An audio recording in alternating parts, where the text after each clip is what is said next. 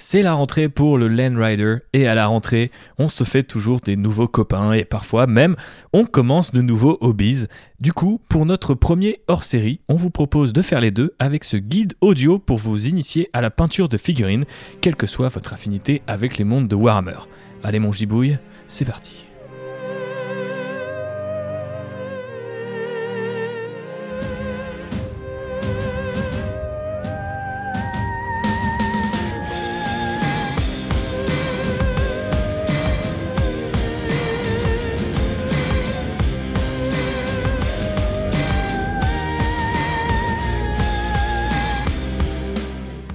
Je suis avec Jean-Baptiste et je vais commencer avant qu'on démarre notre superbe engin par te demander comment ça va Jean-Baptiste. Bah écoute, ça va très bien. C'est la rentrée, on, on reprend les podcasts, ça fait plaisir.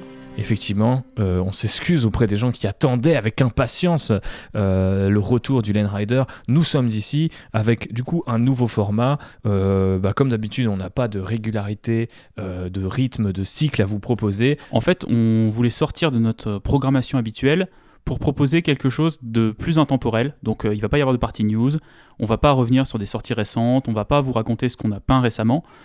On voulait plutôt faire un podcast qu'on aurait aimé avoir quand on a commencé le hobby, il y a bah, de ça une vingtaine d'années maintenant, euh, qui donne en fait toutes les bases pour euh, s'y prendre correctement, en fait, éviter des erreurs de débutants qui peuvent euh, soit vous compliquer énormément la tâche, soit vous rebuter euh, dans le hobby et vous dire que finalement bah, ça vous plaît pas et c'est pas quelque chose pour vous.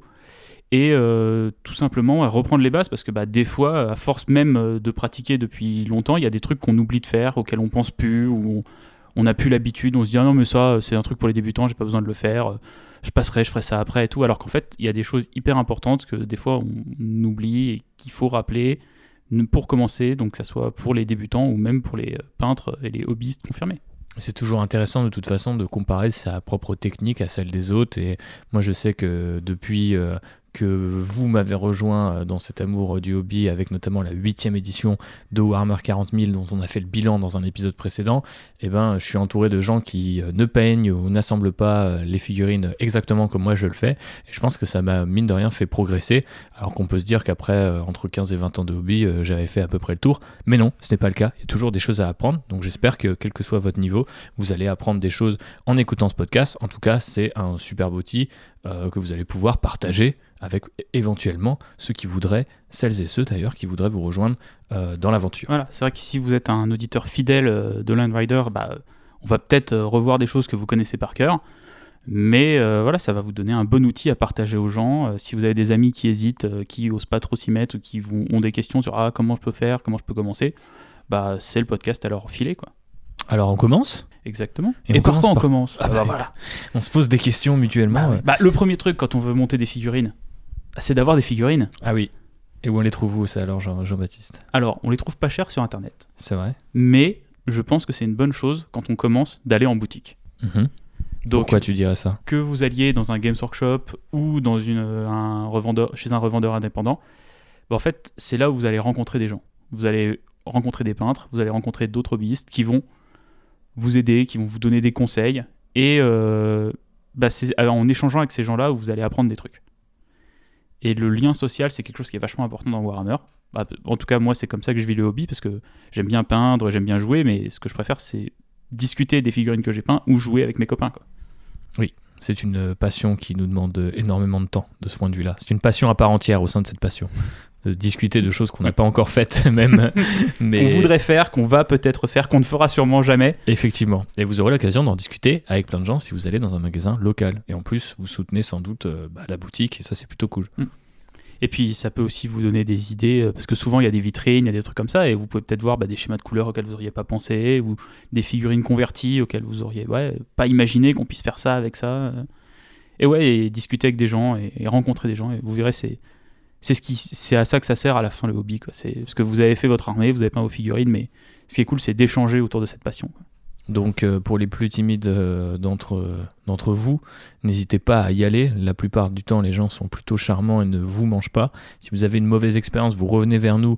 Ensuite, on arrivera avec le Land Rider dans leur vitrine, faire un petit peu de ménage et euh, ramener un petit peu de justice dans ce bas monde. Mais en principe, vous pouvez facilement trouver, avec une petite recherche Google, quelles sont les boutiques qui sont les plus...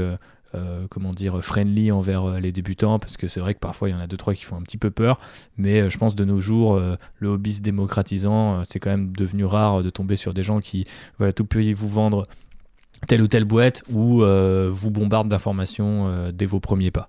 Donc on espère que ça se passera bien pour vous, il n'y a pas de raison. Et si c'est si c'est le, cas, malheureusement, pour eux, on viendra exercer notre vendetta.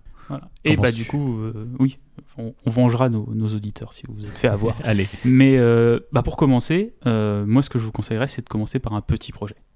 Ok. Alors, si vous avez envie de faire une armée de Space Marine de 2500 points et de rouler sur des gens au tournoi, c'est bien. Mais je suis pas sûr que ce soit la meilleure manière de commencer le hobby en tout cas. Il y a en plus maintenant, si on regarde sur les produits Games Workshop, il y a plein d'options pour des jeux à petit format. que ça soit Kill Team, que ça soit Warhammer Underworld, que ça soit Warcry. Même Warhammer 40 000 avec euh, la nouvelle version, on peut jouer à, petite échelle. Et euh, il y a plein de petites boîtes avec euh, quelques figurines, et je pense que c'est une bonne chose de commencer comme ça. Quoi. Ok, donc qu'est-ce que tu conseillerais du coup à ces gens? Peut-être une bande Warcry pour, pour commencer? Ou est-ce que par exemple, ce qu'on appelle les start collecting, donc les boîtes qui te permettent de débuter dans une armée, c'est déjà un peu trop? Ah bah, Ou est-ce qu'au final, vu que c'est dans les 60 euros, c'est pas mal pour commencer. Je pense que pour une première expérience de peinture, un start collecting, c'est déjà trop, tu vois. Ok. Moi, je partirais plus sur une bande Underworld où tu vas avoir 5, 6 figues qui en plus sont toutes un peu différentes. Toi, tu vas pas te retrouver à devoir monter 20 euh, Bestigor par exemple. Ce qui, j'imagine, pour quelqu'un qui commence, n'est pas fun. Mais tu vas avoir quelques figurines différentes. Donc, euh, ouais, Underworld, je pense que c'est une bonne porte d'entrée. En plus, c'est des figurines easy to build. On reviendra un petit peu plus tard sur, le terme technique. sur ce que c'est. Mais euh, ouais, ou alors il y a des petites boîtes avec, euh, tu sais, 3-4 euh, Space Marine. je crois que c'est 3 Space Marine. Là, il y a une boîte aussi avec 5 Necrons. ouais, puis des petits starters comme ça. Même les boîtes Kill Team, l'avantage c'est que quand vous jouez à Warcry, à Kill Team ou même à Underworld, c'est des jeux qui seront toujours derrière valide euh, pour jouer à Age of Sigmar ou Warhammer 40 000. Oui, donc des qui vont pouvoir évoluer si après vous partez c'est pas une étape. Projet. Voilà, exactement. Donc c'est pas une étape, euh, on va dire un peu taxe où vous êtes obligé de, d'investir du temps et de l'argent sur ce projet-là. Non, c'est toujours quelque chose que vous allez pouvoir rejouer à côté et, euh, et on va dire, euh, en attendant, vous allez sans doute prendre du plaisir à peindre des figues si vous en avez que trois à monter et que vous n'êtes pas complètement dépassé par ces événements. Donc on vous conseille effectivement soit les petites boîtes de départ euh, pour euh, Age of Sigmar ou, ou Warhammer 40 000, ou alors effectivement se diriger vers les jeux d'escarmouche ou de... Je sais pas si c'est exactement un jeu d'escarmouche Underworld, comment tu le définirais C'est plus un... C'est plus un jeu de plateau quand même, parce que c'est du casse par case et tout ça, mais tu as quand même des figurines, et les figurines sont importantes. Quoi. Et on est autour d'une euh, entre 20 et 40 euros pour ce genre de boîte. Donc, euh, Ouais, c'est même 23, 25, c'est 25 balles en gros la bande. Mhm. Euh, c'est pas. Voilà, aussi ça, si c'est votre premier achat et votre début dans le hobby, bah vous n'avez peut-être pas envie de mettre 250 euros tout de suite. Quoi. Ouais, surtout que si vous commencez avec les figues avec 25-30 balles, sachant qu'il y a aussi l'équipement de modélisme à, choper. ça, c'est quelque chose qu'on oublie régulièrement quand voilà. on fait le, ticket d'entrée. Exactement. Donc, du coup, vous finissez par avoir un, un ticket d'entrée qui est directement dans la centaine d'euros, on va pas se mentir.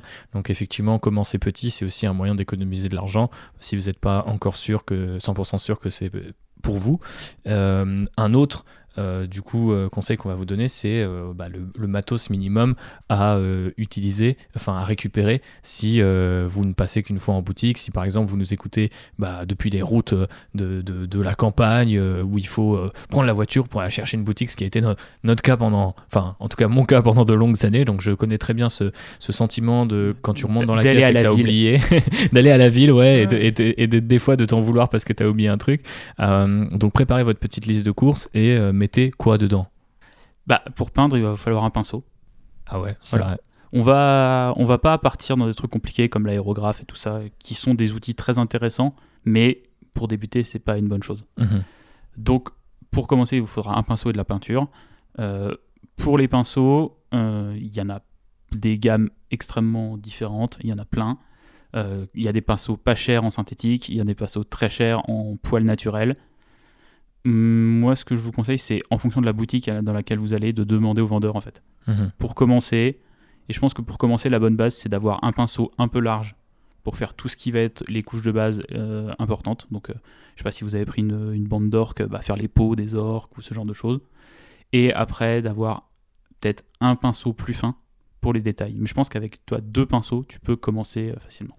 Moi, je sais que encore aujourd'hui, j'utilise deux pinceaux enfin en tout cas pour de l'infanterie, après quand je suis sur un véhicule, je, prends un truc plus large, mais globalement deux pinceaux c'est ce qui vous suivra euh, dans votre vie de hobbyiste. Euh, c'est vrai que quand on commence on a l'impression qu'il en faut 13, mais en vrai on, trouve très vite ses marques. Et, surtout bah, les classiques c'est effectivement le, pinceau moyen pour les, bases et puis quelque chose d'un peu plus fin mais pas trop fin non plus parce qu'il faut savoir qu'après on a tendance quand on est débutant à aller vers des trucs où il y a le moins de poils possible mais le contrôle n'est pas le même la capacité d'emport de peinture n'est pas la même aussi. Et donc au final des fois bah, vous galérez plus avec ce avec ça qu'avec un pinceau qu'avec un pinceau large mais qui a une bonne pointe. Exactement. Donc euh, voilà. Premier premier tips comme ça hmm. à, éviter.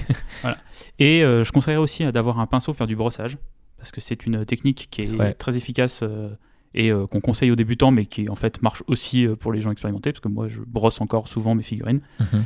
et pour les brossages par contre je vous conseillerais pas d'acheter un pinceau en boutique euh, de modélisme ou même en boutique d'art, je vous conseillerais d'aller euh, dans le rayon maquillage de votre supermarché et d'acheter un pinceau de maquillage. Parce que c'est beaucoup mieux en fait pour faire du brossage, en tout cas sur des petites zones comme les figurines. Et c'est plus doux et du coup faut pas aller vers les espèces de, de gros pinceaux de maquillage euh, tout, tout, Non, prenez un petit pinceau, hein, oui. peignez des figurines. Hein. non mais pas un visage. C'est plus des espèces de, de, de brosses, on va dire plates euh, rectangulaire un petit peu que tu as, que as en tête euh, Ouais, moi j'en ai un qui est en forme de, de, un peu boule. De, ouais, de, presque comme un conton-tige en fait. C'est ça, voilà. effectivement, ces, ces objets-là sont très pratiques pour faire du coup des brossages à sec sans, euh, bah, vu qu'ils ont assez peu de résistance, ils sont très souples, ça, ça permet de déposer la peinture effectivement à sec sans forcément bousiller votre pinceau parce que notamment quand vous peignez des Space Marines du chaos ou des armures où il y a plein de pics et ben votre pinceau il finit par plus être très droit au bout de quelques brossages et si vous avez, euh, bah, au-delà des boutiques de modélisme, il y a aussi les boutiques d'art, tout simplement, euh, de loisirs créatifs, où là, vous avez souvent des lots de pinceaux pas trop chers. Donc, c'est plus souvent des pinceaux synthétiques. Euh, c'est des pinceaux qui vont moins résister au temps, mais qui, par contre, en termes de prix, vont rien coûter. Pour débuter, bah, vous allez avoir des pinceaux à 1 ou 2 euros. Ce qui... Et c'est pas des mauvais pinceaux forcément, c'est juste qu'ils vont s'user un peu plus vite que des pinceaux en poil naturel. Dans les autres indispensables, il y a les bombes de sous-couche. Tu conseillerais quoi? La bombe de sous-couche, c'est très important parce que sinon votre peinture ne va pas accrocher au plastique. Euh, et après, euh, les couleurs, euh, bah, ça peut être noir, gris, blanc, en fait, en fonction de la couleur dont vous allez peindre vos figurines. moi, j'ai une préférence pour le gris au départ parce que ça va vous permettre de faire des couleurs foncées comme des couleurs claires. Parce que plus votre sous-couche est claire, plus ça va être compliqué de faire des couleurs foncées. Et inversement, si votre, votre sous-couche et foncé, ça va être compliqué de faire des couleurs claires. Par exemple, n'essayez pas de peindre du jaune sur une, sous-couche noire. Euh, c'est beaucoup trop compliqué. Vous allez devoir faire beaucoup trop de couches diluées euh, énormément les unes après les autres pour avoir un rendu homogène et euh, agréable à l'œil. partez sur une sous-couche blanche, vous verrez, ça vous simplifiera la vie. Donc en gris, vous avez des très bonnes bombes chez Games Workshop ou chez Valero. Et sinon, vous pouvez partir sur une sous-couche zénitale, et pour ça, il vous faudra une bombe noire, une bombe blanche, mais on vous expliquera un petit peu plus tard dans le podcast comment vous faites ça. Nice. Et pour euh, sortir les, les, petites figurines de, de, leur boîte, il faut peut-être des petits outils aussi, du genre euh, une pince ou un couteau de modélisme. Toi, qu'est-ce que tu conseilles aux gens? Euh, Moi, je conseille aux gens d'avoir une pince, donc avec un bord plat. Comme ça, ça va vous permettre, parce que les figurines souvent en plastique arrivent sur des grappes, donc elles sont moulées en fait en différents morceaux et il euh, faut les couper et les décrocher des grappes. Et pour ça, bah, tout simplement une pince plate. Vous allez venir coller le côté plat de la pince sur la zone de contact entre la figurine et la grappe côté figurine et vous donner un coup sec et vous allez euh, bah, cisailler le plastique et euh, ça va laisser la marque la plus faible possible entre la grappe et la figurine. Et ensuite, vous pouvez utiliser un petit couteau de modélisme pour venir un petit peu couper les petits bouts de plastique qui restent ou euh, astuce, vous utilisez l'arrière de la lame du couteau pour venir gratter le plastique et euh, c'est ce qu'on appelle ébarber. Euh, enlever ces petites lignes de plastique qui restent entre la grappe et la figurine. Et cette technique débarbage, en fait, il y a des outils exprès pour, mais l'arrière de la lame de couteau est largement suffisante pour ça. Et vous verrez sur les grappes, il y a aussi ce qu'on appelle des lignes de moulage, parce qu'en fait les, les, moules plastiques sont en deux morceaux, et vous avez parfois une toute petite ligne à la jointure et là, pareil, avec la, lame euh, et l'arrière de la lame de votre couteau de modélisme, vous venez juste frotter sur cette ligne de moulage et elle va partir. Du coup, c'est super important d'avoir, euh, effectivement, euh, comme tu fais bien de le rappeler, d'avoir ces petits couteaux de modélisme, sa petite pince, sa sous-couche, voire ses sous-couches, les figues, la peinture et de la colle. Et du coup, euh, on reviendra un petit peu sur la colle au moment de l'assemblage. Mais tu penses qu'on termine euh, du coup euh, avec un panier qui se situe dans quelle fourchette, si j'ose dire? Ah, on va. On... Alors, pour bien commencer, vous êtes entre 50 et 100 euros. C'est un budget, c'est vrai, mais après, votre couteau de modélisme, bah, il va vous coûter 4 euros. Vous allez prendre un paquet de 10 lames qui va vous coûter 4 euros, mais il va vous durer 5 ans. Quoi. Et là, pareil pour la bombe de sous-couche, vous allez pouvoir se coucher, je sais pas, une centaine de figurines avec normalement. Donc, c'est des petits investissements, mais qui euh, vont vous servir sur la durée. Pareil pour vos pinceaux. On est passé en boutique, on arrive chez nous, euh, faut se mettre au boulot. Ou est-ce que toi tu te mets au boulot JB Qu'est-ce que tu conseilles en termes d'espace de travail? Bah, moi, j'ai la chance d'avoir un bureau dans ma chambre où j'ai installé euh, tout mon bazar. Après, c'est pas la chance de tout le monde. Euh, ce que je vous conseille pour pouvoir bien peindre, c'est d'avoir quand même une surface dégagée. Que ce soit une table de cuisine, que ce soit un bureau, que ce soit en fait une, une vraie surface plane sur laquelle vous allez pouvoir poser vos affaires. Euh, que ça soit euh, un bout de nappe en papier pour protéger la table, parce que vous faites comme de la peinture, ce serait dommage d'abîmer la table à mamie. Euh, spoiler, je l'ai fait, ça, c'était- je m'étais fait un petit peu gronder quand j'étais ado. Qui ne l'a pas fait voilà, et puis même quand vous coupez des figurines, il y a des petits bouts de plastique, vous êtes un- avec un couteau de modélisme, on n'est pas à l'abri que vous abîmiez la table. Donc, une surface plane euh, que vous pouvez protéger euh, avec euh, ouais, une nappe en papier ou une nappe en tissu que vous Un avez décidé de, mourir, de, de tuer. tu vois. Un vieux calendrier. Voilà, quelque chose comme ça pour protéger votre table. Euh, avoir une lampe, c'est assez important d'avoir. Ou alors, euh, vous avez une pièce vraiment bien éclairée, mais euh, si vous n'avez pas une pièce extrêmement bien éclairée, avoir une lampe. Si possible, une lampe à LED, donc pour avoir de la lumière blanche, c'est quand même assez important euh, pour bien voir ce que vous faites. Il y a des lampes, euh, alors spécial modélisme, qui coûtent une blinde, mais sinon des lampes pour se faire les ongles. Des ongleries, je pense que c'est comme ça qu'est le terme. Ouais. Euh, ça va être des lampes blanches euh, et ça coûte ça ça coûte une vingtaine d'euros en fait. Vous pouvez utiliser votre, lampe de chevet aussi, mais elle risque d'être un petit peu jaune parce que souvent c'est des ampoules euh, qui sont pas blanches, qui sont jaunes parce que c'est plus agréable de lire avec une lumière jaune. Mais euh, Ouais, non, je pense une zone que- assez éclairée, c'est important. Très bien éclairé même je dirais. Et je pense que partez sur l'achat d'une lampe qui fait de la lumière blanche quoi qu'il arrive même si vous pensez que vous êtes euh, au milieu d'une véranda ou de la baie vitrée. Je veux dire il suffit d'une intempérie d'un gros nuage euh, de je sais pas l'hiver qui tombe euh, ou la nuit qui débarque un peu plus tôt que prévu ce qui est le cas en ce moment à l'heure où on enregistre ce podcast pour que vous soyez un petit peu emmerdé donc moi je pense que l'un des meilleurs investissements qu'on puisse faire dès le début c'est d'avoir une bonne lampe.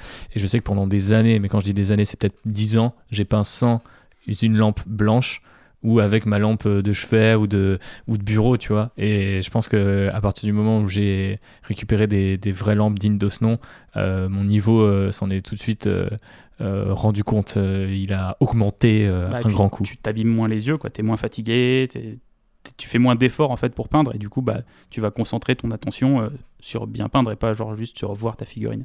Effectivement. Donc c'est un bon investissement. Voilà.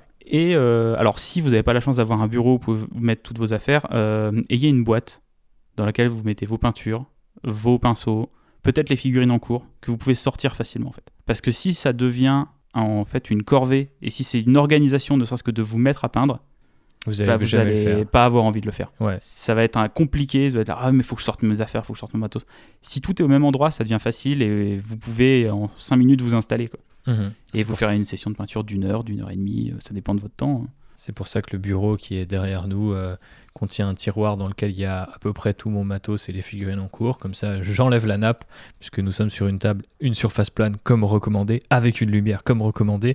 Mais effectivement, il suffit d'ouvrir le tiroir, de prendre quelques peintures et les petits pinceaux qui vont avec pour se lancer. Et euh, forcément, euh, c'est super agréable de pouvoir démarrer aussi vite. Et comme tu le dis, c'est un facteur super important pour la, motivation ensuite. Très bien. Du coup, on est installé maintenant. Alors, euh, il s'agit de passer à la, à la première de ces grandes étapes. Maintenant que toute la partie euh, installation et, et achat euh, ont été couvertes, on passe au montage. Du coup, on a parlé de la pince et du couteau de modélisme. On dira juste euh, aux gens de peut-être pas investir sur les outils Games Workshop qui sont, il me semble, de bonne facture pour ceux qui les ont. En tout cas, c'est ce qu'ils Mm. m'ont dit, Oui. mais qui sont très chers. Très cher. On parle de 25 euros par exemple la pince, ce qui est le prix d'une boîte. Alors que vous allez dans une dans un bricot dépôt, dans un Leroy Merlin ou dans une boutique d'art et votre pince, vous allez payer 3 balles. quoi. Ouais. Alors elle est bien la pince Games Workshop. Hein. Je dis, elle est pas, je dis pas qu'elle est pas bien, mais qu'elle est à 25 euros. quoi. Et c'est pareil euh, pour le couteau de modélisme, c'est pareil pour, euh, pour la perceuse à main, pour tout, tout en fait tout l'outillage est très cher. Effectivement, donc viser plutôt les boutiques d'art, comme tu disais, euh, limite, euh, quitte à rester dans le modélisme, euh, bah, les magasins de modélisme où il y a des choses qui sont toujours moins chères que chez Games Workshop, mais qui sont étudiées pour bah, effectivement ébarber ou dégrapper des, figurines. Moi, je sais que quand j'ai commencé, j'ai hérité du matos de maquette de mon papa, donc j'ai pas eu à investir tout ça, et c'était très bien, jusqu'à ce que bah, le fer rouille. Euh, parce que du coup c'était une boîte très ancienne en bois, etc. toujours. C'était une pince Monseigneur que tu avais, c'était ça C'est ça, non, non, mais c'était du, super bon matos, mais je pense qu'il l'avait eu à mon âge, donc le truc avait genre plus de 40 ans, quoi, tu vois, genre euh, quand il a décidé euh, de, de mourir cet outil-là. Mais, mais bon, du coup, investissez dans du bon matos, c'est sûr. Après, il faut savoir que celui de Games Workshop est assez cher, et donc très clairement, quand vous venez de dépenser 20 à 40 balles pour votre première boîte, vous n'avez peut-être pas envie de mettre le prix de cette première boîte dans une pince, euh, vous pouvez faire des économies en allant euh, la chercher ailleurs. Alors, euh, du coup, vous ouvrez votre boîte, vous tombez sur la petite notice. Est-ce que toi, JB, tu as une philosophie particulière face à la notice? C'est-à-dire, est-ce que tu la suis à la lettre? Est-ce que tu la feuillettes un petit peu de bout en bout comme moi pour voir quelles sont les options, là où tu vas pouvoir ruser, là où tu vas pouvoir faire des, tu vas pouvoir échanger certaines parties quelle, est ta, ta, technique? Hmm, bah, J'aime bien voilà, garder euh, la, la feuilleter. après, c'est des, souvent des notices qui font 4-5 pages. Hein. Vous avez, c'est pas c'est pas, un c'est pas un manuel Lego euh, avec 50 000 étapes, mais euh, surtout qu'elles sont bien faites. Bah, en tout cas, les notices Games Workshop maintenant sur l'ordre dans lequel mettre les pièces et comment les assembler. Et sur certaines boîtes, c'est bien de vraiment suivre les notices parce que je pense, euh, par exemple, à une boîte qui est sortie il n'y a pas longtemps, euh, Indomitus, où il y avait plein de guerriers Necron, euh, où c'est des figurines où en fait il y a très peu de différence entre les looks des figurines. Par contre, un bras, bah, un set de bras va forcément avec un corps. Mmh. Et si tu n'as pas pris le bon corps ni le bon bras, bah, tu vas te retrouver à galérer à retrouver le bon et à le fixer correctement. Donc regardez bien les notices. Euh, effectivement, euh, tu le rappelles, mais c'est vrai que Games Workshop fait pas mal d'efforts là-dedans. Moi, je me souviens à l'époque où j'ai commencé, où c'était limite, fallait comprendre qu'il fallait enlever la poignée d'un bolter avec le couteau de modélisme pour le mettre sur la main d'un Space Marine, parce que tous les bolters arrivaient avec la poignée et pas directement sur la main du, bonhomme. C'est très compliqué, un exemple comme ça tout bête. Et euh, maintenant, il, il, montre aussi les pièces qui sont interchangeables. Donc euh, sans, vous euh, sans vous inciter à ce qu'on appelle le kit bashing ou la conversion, c'est-à-dire mélanger des kits entre eux, trouver d'autres pièces, ils vous disent, voilà, si vous mettez cette épaulière là, c'est pas grave, euh, l'autre pourra toujours aller sur le bonhomme suivant, ou vous pouvez choisir euh, de mélanger euh, voilà, ces pièces parce que, en fait, si vous utilisez celle-ci, vous n'êtes pas bloqué plus tard dans la notice. Et ça, c'est assez cool parce que ça veut dire que les gens qui sont très studieux et qui vont pas aller à la page 2 avant d'avoir lu la page 1 vont jamais se retrouver piégés. Donc, c'est plutôt sympa et chic de leur part. Donc, vous pouvez suivre les trucs, repérer les numéros sur la grappe et vous lancer tranquillement. Quand vous montez vos figurines, il y, a deux, philosophies. Il y a les gens qui vont monter une figurine et qui vont la peindre, et euh, il y a ce qu'on appelle le sous-assemblage, qui euh, peut être utile pour les très grosses pièces. Je pense par exemple aux Imperial Knight ou ce genre de choses, où vous allez monter une partie de la figurine, la peindre et monter une autre partie à côté et les coller seulement qu'à la fin. Euh, pour commencer, je vous conseille pas de faire ça. si c'est vos premières figurines, normalement vous êtes parti sur des troupes et sur de l'infanterie à moins que vous ayez eu effectivement un coup de cœur sur une grosse pièce. Mais euh, le sous-assemblage, c'est plus quelque chose qu'on verra sur les véhicules et sur les gros, gros morceaux. Quoi. Partez, euh, montez vos figurines complètes et comme ça, vous aurez tout de suite une idée du look final et de ce que ça rendra directement. C'est aussi une forme de motivation parce que c'est euh, pas très agréable de peindre sur une pièce qui se balade. Je sais que moi, à mon époque, on m'avait conseillé quand je débutais de limite pas coller. Je reprends l'exemple des Space Marines, le bolter, donc le fusil d'assaut qu'ils ont, parce que du coup, tu pouvais plus accéder au torse en fait, c'est une idée absolument stupide parce que du coup, si tu peux pas accéder au torse, généralement tu peux pas voir le torse. Alors, euh, si tu as sous-couché, en fait, tu vas voir peut-être du noir. Mais quand tu peins ton Space Marine par exemple en bleu, c'est pas limite ça, fait office d'ombre si vraiment tu t'approches de la fille et que tu vois un bout de noir. Et généralement, c'est on parle de micro millimètres quoi. Donc c'était pas méchant. Mais du coup, moi, j'avais l'impression de faire les choses mal parce que j'avais déjà des potes qui eux les collaient à la fin, tu vois. Et du coup, j'avais l'impression de faire quelque chose de, de, mec débile, tu vois, être pas bien. Mais j'étais en mode, bah en fait, ça me saoule parce que j'arrive pas, enfin j'avais pas d'outils pour clipser ce bolter quelque part, j'avais jamais eu le réflexe de mettre euh, sur un bouchon ou quelque chose de genre. Donc du coup, je me retrouvais avec des pièces, des fois je les perdais et tout. Donc euh, à un moment, j'ai décidé de tout coller dès le départ. Et je crois qu'encore aujourd'hui, je fais très peu de sous-assemblage, même sur les grosses pièces. Après, si je vois très clairement que ça va bloquer, euh, par exemple, un pinceau, bon bah là, je me méfie un petit peu. L'exemple que je donne tout, tout le temps, c'est euh, l'Arcanote Frigate euh, de, euh, des Caradron. C'est un espèce de gros bateau volant. Il y a des, comme des ballons, comme des, des- de- bah, en fait d'air euh, d'air chaud ou de, de vapeur. Et très clairement, si tu colles les ballons après pour accéder à la coque du bateau ou à l'intérieur du bateau, c'est peut-être un peu compliqué parce que déjà tu peux pas placer ton, pinceau au-dessus. Donc typiquement, les gens, euh, c'est un exemple de sous-assemblage, mais ça concerne pas tellement les débutants, je pense. Pensez-y quand même de temps en temps, ça peut vous être utile, ne serait-ce que bah, sur- tu parlais de Space Marine, mais euh, plus moi je pense sur les backpacks ou sur les caps de certains personnages, ne pas forcément coller le dos, ça peut être utile euh, même aux débutants. Et on le voit d'ailleurs sur les Space Marines, maintenant ils peuvent se clipser limite les packs. Parce qu'avant ils tenaient pas, ils étaient un bourron, donc maintenant tu peux juste le poser, le enlever, le remettre, et ça c'est quand même plutôt cool. C'est là qu'on voit qu'aussi les figues euh, bah, ont pas mal évolué avec le temps. Et puis si c'est juste pour faire des essais de... Vous voulez voir comment va tenir le bras, comment va tenir euh, une arme et tout ça, vous pouvez toujours utiliser de la gomme fixe. Ça marche toujours très bien. C'est ce qu'on appelle le dry fit dans le milieu, donc c'est pour tester les petites poses et tout. Moi je fais ça souvent. Toi tu, le- tu le fais ou... Ah, sur, les, sur les orques, ouais, je fais ça tout le Ouais. temps. Les, mes orques, ils, ils vivent à la gomme fixe avant d'être collés. Mais c'est bien parce que ça, ça évite les erreurs, ça permet aussi de tester euh, bah, différentes combinaisons de pièces si vous avez des pièces interchangeables. Euh, si vous avez envie de bidouiller un truc, c'est aussi un moyen de le faire sans forcément euh, tout de suite saccager un Mm. bras, un pistolet ou que sais-je. Donc on vous conseille d'avoir toujours 2-3 boules de pâte à fixe, mais d'autres marques sont, sont disponibles. aussi la- le, le dynamisme, par exemple, d'une figurine, quand vous avez des kits où euh, vous pouvez assembler les bras, les jambes, les têtes, et euh, tester est-ce que bah, si je mets les bras dans ce sens-là, tiens, là, et la tête dans ce sens-là, bah, ça va peut-être donner un look différent à la figurine. On peut pas toujours faire ça parce qu'il y a différents types de kits maintenant proposés par Games Workshop si on reste vraiment sur les univers de Warhammer. Du coup, je voulais qu'on fasse un petit point sur, euh, bah, on va dire, trois termes euh, techniques. Donc, on a le easy to build, on a le push fit et on a le multi kit. Euh, Est-ce que, comment toi tu les comprends et comment tu les décrirais? Euh, alors, le easy to build et le push fit, ça peut être souvent la même chose. C'est-à-dire que c'est des figurines euh, qui vont souvent être monoposes. C'est-à-dire que vous avez forcément un bras qui va avec un torse, qui va avec une tête. C'est notamment les figues dont je parlais tout à l'heure, Underworld. Et alors, les figurines push fit, normalement, vous n'avez pas besoin de colle. Il y a des petits, des petits picots à l'intérieur et des petits trous qui font que les figurines sont censées tenir toutes seules. Euh, moi, je vous conseille quand même de les coller, même si c'est des figurines push fit. Euh, les figurines easy to build, c'est ce qu'on peut avoir dans les, euh, boîtes de démarrage, les starters et les choses comme ça, où bah voilà, c'est des figurines monoposes, où comme je dis, il y a une tête qui va avec un bras, qui va avec un torse. C'est parfois des figurines un peu compliquées à lire, parce qu'elles sont des fois découpées par pièces assez bizarres.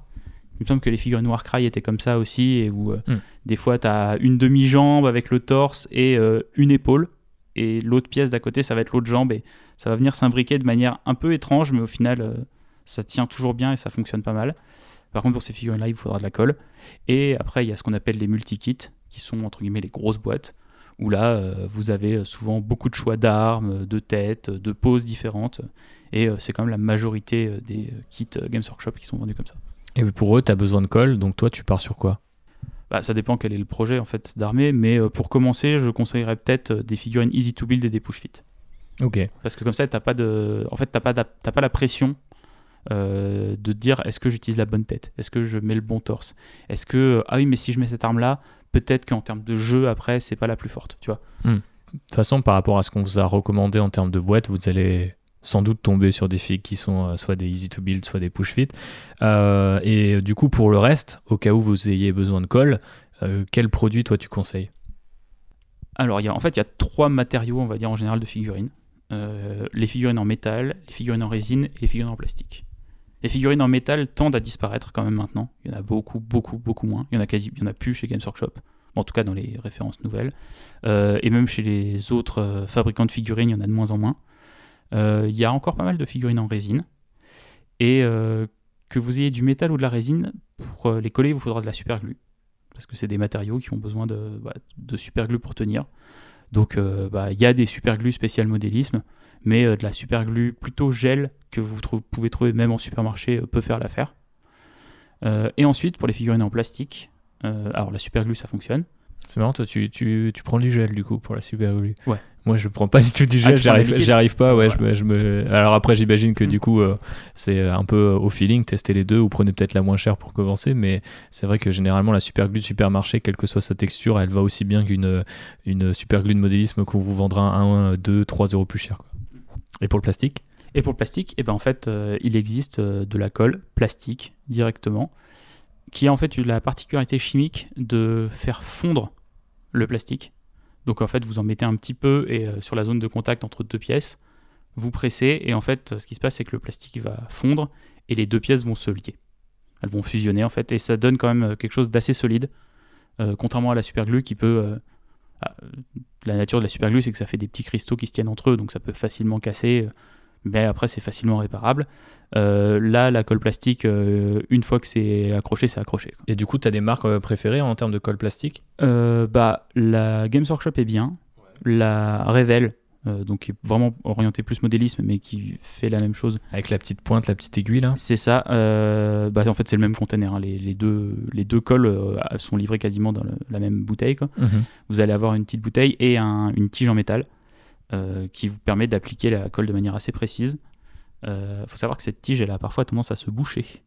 Et pour type, si elle se bouche, Bah, vous utilisez tout simplement un briquet et vous chauffez la lame, Voilà. enfin l'aiguille. Donc vous enlevez l'aiguille du plastique, vous la tenez euh, par exemple avec une pince à épiler pour pas vous brûler, et avec un briquet vous allez venir passer en dessous. euh, donc vous allez voir ça fait des petites flammes noires. Vous avez l'impression d'invoquer un démon, mais euh, C'est le, démon du- de l'assemblage de figurines. c'est ça, c'est le démon du- de la colle plastique qui brûle. Si vous pouvez faire ça dehors, c'est mieux parce que ça sent un petit peu fort des fois. Il y a beaucoup de colle séchée dedans, mais Je suis passé pour un junkie, mais j'adore cette odeur. du coup, je le fais en intérieur. voilà. Mais en général, euh, c'est euh, très rare que ça se bouche vraiment et vous pouvez toujours la récupérer comme ça. Et, euh, voilà. et moi, une colle que j'ai découvert récemment, que j'aime beaucoup, c'est le ciment de Tamia. Donc là, c'est vraiment une marque de modélisme. Et en fait, ça vient dans un pot en verre avec un petit applicateur. Et c'est un espèce de petit pinceau. Et vous venez avec ce petit pinceau appliquer la colle plastique sur les zones à coller. Et euh, alors, c'est un produit qui est pas trouvable très facilement parce que même les boutiques de modélisme n'en ont pas tout le temps. Il faut le pécho sur Amazon. Voilà, euh, moi je l'ai pécho sur Welland, mais je pense que vous le trouvez sur Amazon aussi. Ouais.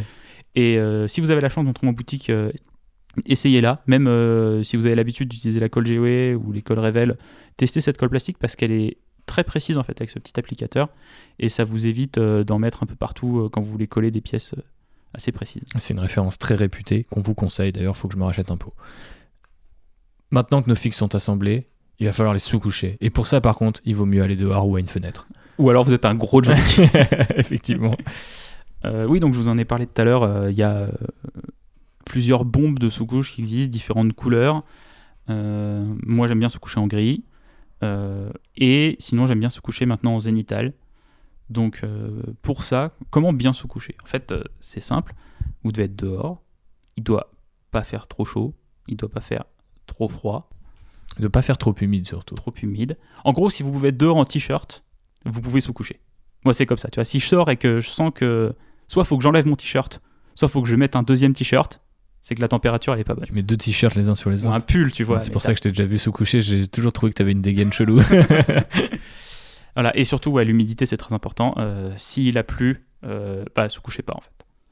Parce que la bombe euh, va envoyer en fait euh, des petits pigments de peinture et si c'est trop humide ou trop sec, bah, soit les pigments ils vont sécher avant d'atteindre votre figurine et dans ce cas ça fait cet effet des fois où vous avez des petites boulettes de peinture ou alors euh, ça va pas sécher et votre peinture elle va arriver mouillée sur votre figurine et elle va glisser et elle va se mettre dans les creux et, et vous allez cacher les détails de votre figurine.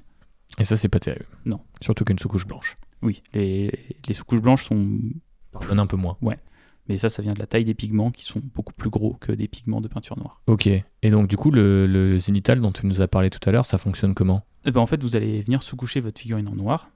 Et ensuite, vous allez par-dessus venir mettre un peu de sous-couche blanche pour simuler la lumière du soleil. Et en fait, pour créer les ombres dès le début. Ça va vous permettre de, d'avoir une figurine beaucoup plus lisible. Parce que si votre figurine elle est toute noire, vous n'allez peut-être pas forcément deviner tous les volumes. Ou il y a peut-être des zones que vous, vous allez interpréter comme de la fourrure alors que c'est le prolongement de la peau. Ou ce genre de choses. Avec une sous-couche zénitale, en général, vous voyez vraiment bien vos figurines. Ok. Donc une sous-couche noire de base et une sous-couche plus claire sur le dessus, euh, que ça soit du gris, du gris clair, du beige ou du blanc.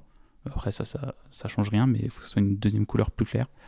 Et pour bien sous-coucher, bah, tout simplement, vous venez euh, projeter votre peinture, euh, donc au début, sur le côté de la figurine ou sur le dessus, à une vingtaine de centimètres de celle-là. Euh, prenez un angle à peu près de 45 degrés au-dessus et un angle de 45 degrés en dessous pour mettre aussi de la peinture en dessous de votre figurine. parce que dans les zones d'ombre, c'est important qu'il y ait quand même de la sous-couche. Euh, et euh, voilà, allez-y tranquillement, n'y allez pas comme un bourrin, envoyez pas des tonnes et des tonnes de peinture, faites des petits jets successifs. Et une fois que vous avez fait ça avec votre peinture noire, et bien avec votre peinture blanche, vous revenez, vous faites juste la même chose, mais que sur le dessus.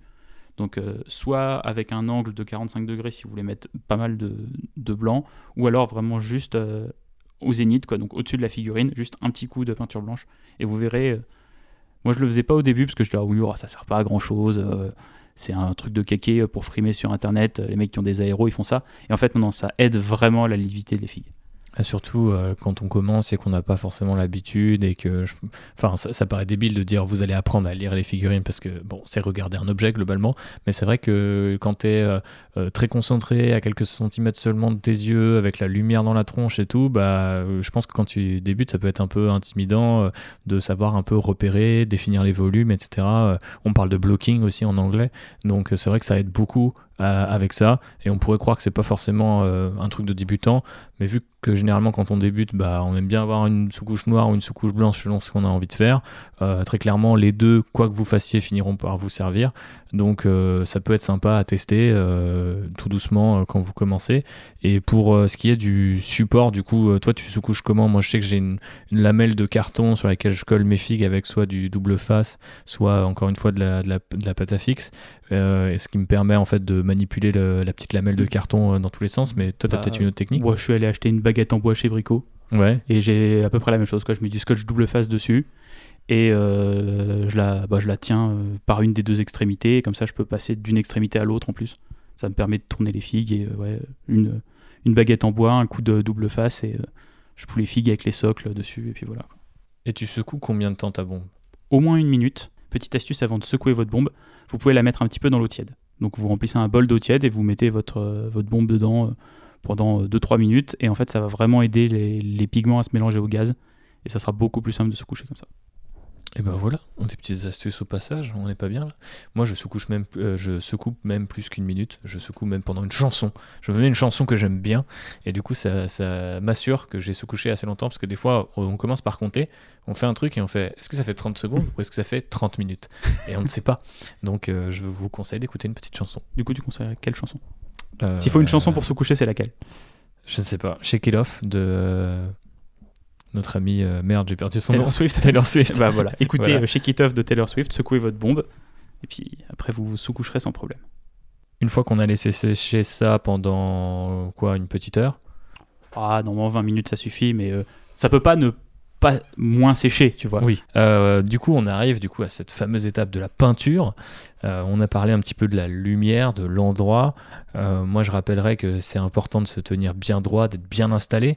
Personnellement, je vous conseille pour ne pas détruire votre dos, vos vertèbres, vos épaules, votre nuque, bref, tout ce qui soutient votre corps, de ne pas mettre votre figurine à même la table ou très loin de vous ou de vous de vous comment dire de vous recroqueviller comme une goule sur votre figurine ce qu'on a tous tendance à faire je pense à 99% du temps il se trouve que moi j'ai dû faire de la rééducation à cause de ça donc juste très brièvement et on m'a dit non en fait il faut mettre les coudes sur la table et donc maintenant, je mets 99% du temps, allez, 90% du temps, je mets les coudes sur la table. pour peindre, hein, pas pour manger. Oui, seulement pour peindre. Pour manger, c'est très impoli. Mais euh, tout le monde le sait, ça. Et, euh, et donc, du coup, euh, je verrouille en fait un petit peu, limite, mes, mes deux mains se, se, touchent un peu comme dans une prière, mais je, je, ne prie pas, quoique je, je prie peut-être l'un des dieux du, du, chaos, parce que je suis en train de peindre des espèces marines du chaos. Mais du coup, et, je, je, mes deux mains se rejoignent tout simplement sur les, les petits accessoires qu'on peut trouver maintenant en, magasin de modélisme ou même chez Games Workshop. Donc c'est des poignées où on peut fixer une figurine par son socle, mais vous pouvez faire ça aussi avec un bête euh, bouchon euh, de pinard et, un bout de, de pâte à fixe encore. Il, se trouve que du coup la, la pâte à fixe c'est un un indispensable hein, du hobby. Ah bah, oui, on l'a, l'a pas mis dans le matos du début, mais il faut avoir une, une plaquette de pâte à fixe. Oui. Mais non, c'est très important d'avoir un support pour tenir vos figurines.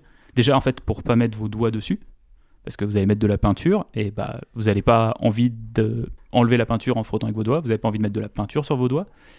Euh, donc ouais, un support pour tenir vos figurines, que ça soit un support artisanal, un support euh, vendu en boutique. Euh, il y a plein, plein maintenant d'impressions 3D disponibles. Si vous avez la chance d'avoir une imprimante 3D, soit chez vous, soit au travail, vous pouvez vous sortir des petites poignées pour pas cher.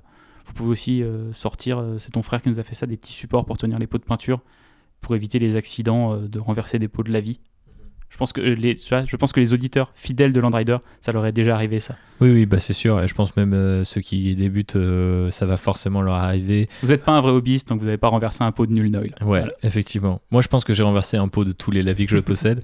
Euh, donc parfois, j'allais même jusqu'à les racler sur la table pour les remettre dans le pot parce que j'avais le seum, parce que ça coûte quand même 6 euros un pot de lavis qui sont gros. Donc maintenant, j'ai mon petit frère Rémi que je salue, s'il écoute ce podcast, qui m'a fait ce, ce- ce petit, euh, on va dire comment on appelle ça, une espèce de petit clip qu'on met euh, en dessous du pot et qui Comme évite ça, il tombe pas. qu'elle se renverse. Et ça, ça aide. Voilà, donc tenez vos figurines avec un support, tenez-vous droit, comme dit Thibaut, posez vos coudes sur la table et euh, ouais, blo- bloquez vos mains en fait euh, l'une contre l'autre en fait. Vous, vous verrez que vous allez être, vous avez l'impression que vous n'allez pas être stable en fait. Mais une fois que vous avez une main qui sert d'appui et l'autre qui va tenir le pinceau, bah en fait vous verrez que vous allez beaucoup moins trembler. Pour les gens qui ont des petits problèmes de tremblement, ça aide vachement à se tenir et à, en fait ça contracte certains muscles qui fait que les petits tremblements cessent. Donc voilà, c'est une, une position qui est idéale pour peindre. Euh, je sais même que Charles, il a des petits euh, pads en mousse pour mettre sous ses coudes, pour pas avoir mal aux coudes quand il peint longtemps. Moi, j'ai des petites euh, peluches Dis- Disney Tsum Tsum que je mets effectivement aussi sous mes coudes si j'ai si trop mal. Après, ça dépend les surfaces. Mais la semaine dernière, j'étais dans ma belle famille et j'ai peint sur une table en verre avec une protection bien sûr dessus. Et il faut savoir qu'au bout de deux heures, Ça j'avais euh, j'ai l'impression que mon bras il était paralysé, tu sais, comme quand tu te bloques un nerf. Mm. Donc c'est horrible. Donc si vous êtes sur une table en verre, pré- prévoyez effectivement Des peluches. trucs, des petites peluches ou des, ou des trucs un Voilà. petit peu mous. Mais comme on l'a dit au début, en fait, c'est très important d'être dans une bonne position et d'être dans un endroit agréable pour peindre. Que, en fait, que ça ne devienne pas une- un supplice, une souffrance même. Il faut que ça reste un hobby et il faut que vous preniez du plaisir. Donc, si vous êtes mal assis et mal installé, bah, déjà, vous partez pas très bien. Un truc qu'on n'a pas encore abordé mais qui est hyper important, c'est la question de la palette. Alors euh, la palette, ça peut être juste un petit objet, un petit bout de plastique, euh, le dessus d'une barquette de, de couscous que vous avez, de couscous de. T'as des barquettes de couscous? Il y a, y a des barquettes de couscous? Bah, euh, je sais pas, De semoule quoi. Oui, voilà. voilà, c'est. Je, un je couvercle en plastique. Quoi. Voilà, un couvercle en plastique, mais je visualisais du taboulé et on dit couscous en anglais, vu que je suis bilingue, voilà, ah, tu vois. Mais euh, bref, ça peut être ça. Ça peut être des palettes spéciales pour la peinture qui sont des feuilles de papier qui sont un petit peu, comment dirais-je, vernis, qui absorbent pas directement la peinture, que vous pouvez aussi trouver en boutique d'art. Ça peut être euh, aussi des palettes humides. Donc il y a plein de techniques là aussi et des choses qu'on peut faire soit chez soi directement avec d'autres matériels, soit euh, qu'on peut trouver en boutique euh, spécialisée. Toi, qu'est-ce que tu utilises et qu'est-ce que tu conseillerais aux gens qui débutent? Déjà, moi, je conseille aux gens d'avoir forcément une palette. parce que vous n'allez pas prendre la peinture du pot pour la mettre directement sur votre figurine. Vous allez faire des gros pâtés. Moi, j'ai fait ça quand j'ai commencé et bah, ça faisait pas des figurines très jolies. Parce qu'il faut savoir que la peinture, quand elle est dans les pots, elle est euh, très concentrée. Et euh, pour l'appliquer correctement, il faut toujours la diluer un petit peu. Euh, moi, j'utilise une palette humide, mais vous pouvez très bien le faire avec une palette normale où vous mettez un peu de peinture sur la palette, vous rajoutez un peu d'eau. Et ensuite vous mettez la peinture sur votre figurine. La palette humide, en fait, c'est tout simplement, moi j'en ai une que j'ai faite maison où j'ai mis des cotons et une feuille de papier sulfurisé, donc du papier cuisson que vous pouvez utiliser pour faire des gâteaux ou des tartes. Euh, et en fait, l'humidité qu'il y a dans les cotons, si vous imbibez les cotons d'eau, va euh, par capillarité traverser le papier sulfurisé et en fait garder votre peinture humide. Et euh, grâce à ça, bah, votre peinture va rester humide beaucoup plus longtemps que quand vous mettez de la peinture sur la palette qui, vu qu'elle est à l'air libre, va sécher. Ça vous permet de garder votre peinture plus longtemps, donc d'en utiliser moins, donc d'économiser de la peinture, donc de l'argent, donc de pouvoir acheter d'autres figurines. Tout- ça, c'est un cercle vertueux, tu vois. Ouais. Et ça va vous permettre aussi de euh, mélanger plus simplement vos teintes. En fait, vous avez, euh, ça peut être un moyen. euh, de- si vous voulez pas acheter euh, 50 peintures, euh, vous achetez un marron et après vous achetez un beige. Et en mélangeant les deux, vous allez faire un marron clair. Vous n'êtes pas obligé d'acheter les 8 marrons de Games Workshop pour faire une cape. Vous achetez deux Plus pots de les 8 peinture. beiges. ouais, euh, j'ai, je me suis mis que récemment, moi, à la, la palette humide, il y a, je sais pas, un ou deux ans, même pas. Et euh, du coup, je dois dire que ça demande quand même un certain doigté, une certaine in- installation quand tu te le fais, en tout cas de manière artisanale. et j'ai pas toujours les résultats que d'autres gens ont. Je sais qu'il y a une vidéo d'un youtubeur que j'aime bien qui s'appelle The Miniac qui a sorti une vidéo sur euh, comment tu peux te foirer en fait en faisant une palette humide. Et pourtant, j'ai pas l'impression de, de faire les trucs qu'il faut pas faire. Mais ça tient peut-être aussi à mon appartement, ça tient peut-être à tout un tas de conditions qui fait que la peinture sèche quand même plus vite, ou peut-être juste simplement le papier que j'utilise, si on n'utilise pas le même. Bah, Je sais que j'arrive jamais à garder. J'ai déménagé l'année dernière Ouais. et euh, l'appartement dans lequel j'étais avant, même si j'avais l'impression qu'il était moins humide, et ben ma palette elle tenait mieux longtemps que dans le nouvel appartement où je suis, qui a priori elle a quand même l'air plus humide euh, dans le ressenti que j'en ai, tu vois. Donc il y a des Parce que choses je comme me ça. souviens de à l'époque où on habitait tous les deux à Nantes, euh, tu rouvrais ta palette humide Oui, et mais- t'avais des trucs euh, qui avaient une semaine qui, qui avaient pas séché. Oui, quoi. mais c'était Nantes. On, on vivait dans l'eau. c'est vrai, C'est une ville où il pleut. C'est. Gungan City pour faire un petit parallèle avec notre autre podcast qui parle de Star Wars, Hot Rider. Allez l'écouter, c'est très bien. Mais donc, même si vous n'avez pas une palette humide, si vous n'avez pas de quoi en faire à la maison, il y en a qui sont vendus dans le commerce. euh, qui, alors là, par contre, sont quand même de bien meilleure qualité que ce que vous pouvez faire à la maison parce que vous avez un papier qui n'est pas exactement le papier cuisson, mais qui a les mêmes propriétés, mais en mieux étudié pour euh, traiter la peinture. Après, je trouve que c'est des investissements souvent, c'est une trentaine d'euros pour avoir une bonne palette. Ça fait, là, je trouve un peu cher pour un truc qui est juste une feuille et de la flotte. Et je sais pas combien elles coûtent, mais les feuilles euh, de palette Games Workshop sont très bien aussi. Ah, les, les petites feuilles un peu euh, Ouais. plastifiées là? Ouais, Hmm. un petit peu plastifié parce que justement tu peux aussi euh, mettre de l'eau dessus et diluer et ça va rester un petit peu en surface. Euh, moi je trouve qu'elles permettent, euh, quand tu débutes, je pense, ça permet vraiment de. Parce que la palette est, est surtout essentielle pour garder la pointe du pinceau, diluer, mélanger, etc. Mais du coup, c'est vrai que ça permet vraiment d'avoir un support qui est hyper. il est hyper glissant en fait.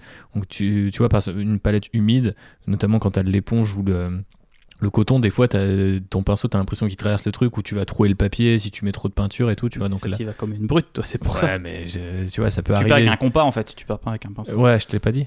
C'est pour être ça. vraiment très très fin.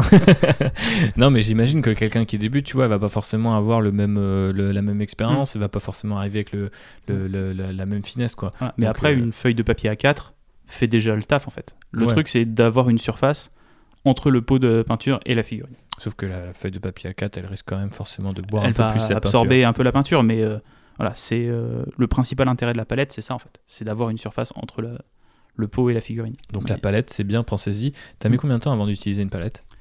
Euh, Quel que soit la- le type de palette. bah, dès le début, j'en ai utilisé une. Quand j'ai repris là, il y a trois Ah ans. oui, oui, mais quand, j'ai commencé. Ah bah non, quand j'ai commencé, euh, j'avais pas de palette. hein. J'y allais, euh, je prenais dans mon pot et pff, je peignais quoi. Tu sais que moi, du coup, en- je crois en 2012, je suis arrivé à Reims, je faisais mes études. Je suis arrivé au Games Workshop, je suis devenu très pote avec le manager de l'époque, Antoine que je parce que je pense qu'il nous écoute. Mais euh, du coup, je suis arrivé, le premier jour, je suis arrivé peindre des figues dans le magasin pour euh, justement euh, euh, m'évertuer à exercer ce lien social dont tu parlais. Et ben, euh, j'utilisais pas de palette. Et il m'a regardé en mode, mais tu utilises pas de palette Et je fais, bah non. Et il fait, mais ça combien de temps que tu, tu m'as dit que t'en faisais Et j'étais genre, bah, je sais pas, 10 ans. du coup, il me faisait, mais tu utilises vraiment pas de palette. Alors après, moi, j'avais le réflexe d'aller euh, faire la pointe du pinceau sur le bord du, du pot, tu vois. Donc c'est pas vraiment une palette, mais du coup, j'avais servais comme quoi. j'avais bien compris que, donc euh, ce qui faisait qu'il y avait une énorme croûte de peinture, tu sais, autour du de, de- de mes pots. Mais du coup, voilà, une palette, c'est beaucoup mieux. Donc investissez, Ouais, n'attendez pas 10 ans, voire plus. Mais sinon, ouais, prenez un- un- une boîte de taboulet et ça marchera très bien. petite boîte de taboulet, elle fait plaisir. Moi, moi je l'ai. Je, je l'ai eu pendant, pendant très longtemps. Euh, qu'en est-il des pinceaux? Euh, On a parlé un petit peu des, des formats que toi tu, tu favorises, et je suis tout à fait d'accord avec toi. Mais euh, est-ce que tu avais peut-être une référence à proposer aux gens? Bah, Des références? Alors, pour commencer, je sais que Prince Auguste ou même Army Painter font des petits packs où il y a euh, 3-4 pinceaux de tailles différentes. Donc pour débuter, ça peut être bien. Euh, après, euh, si vous voulez un bon pinceau, vous avez un petit peu plus de budget, parce qu'on est là sur un budget à 15-20 euros le pinceau, euh, bah, moi j'achète des euh, Raphaël 8404, donc de taille 0 à 2 donc euh, 0, 1 ou 2, ça dépend de la surface que je veux peindre en fait. Euh, c'est vraiment, c'est les, je trouve que c'est les meilleurs pinceaux en tout cas que j'ai pu trouver. Euh, vous en avez en boutique d'art, euh, vous en avez dans certains magasins de modélisme. Euh, c'est des pinceaux où la pointe, elle est de très bonne qualité, elle va durer longtemps et c'est vraiment agréable de peindre avec ces pinceaux-là. Ok. Et petite astuce, vous avez un ami ou une amie qui peint des figurines et vous savez pas quoi lui offrir, vous lui offrez des pinceaux comme ça, il sera toujours content. C'est un excellent, euh, une excellente recommandation cadeau. Finalement, on apprend plus de choses qu'on pensait déjà apprendre euh, dans ce podcast. Euh, et du coup, on est équipé, on est placé. maintenant, il est peut-être temps de rentrer un petit peu dans le vif du sujet, en tout cas, peut-être pas exactement dans le vif du sujet, mais dans la théorie, parce que quand on est débutant, on lit pas mal de trucs, surtout sur Internet.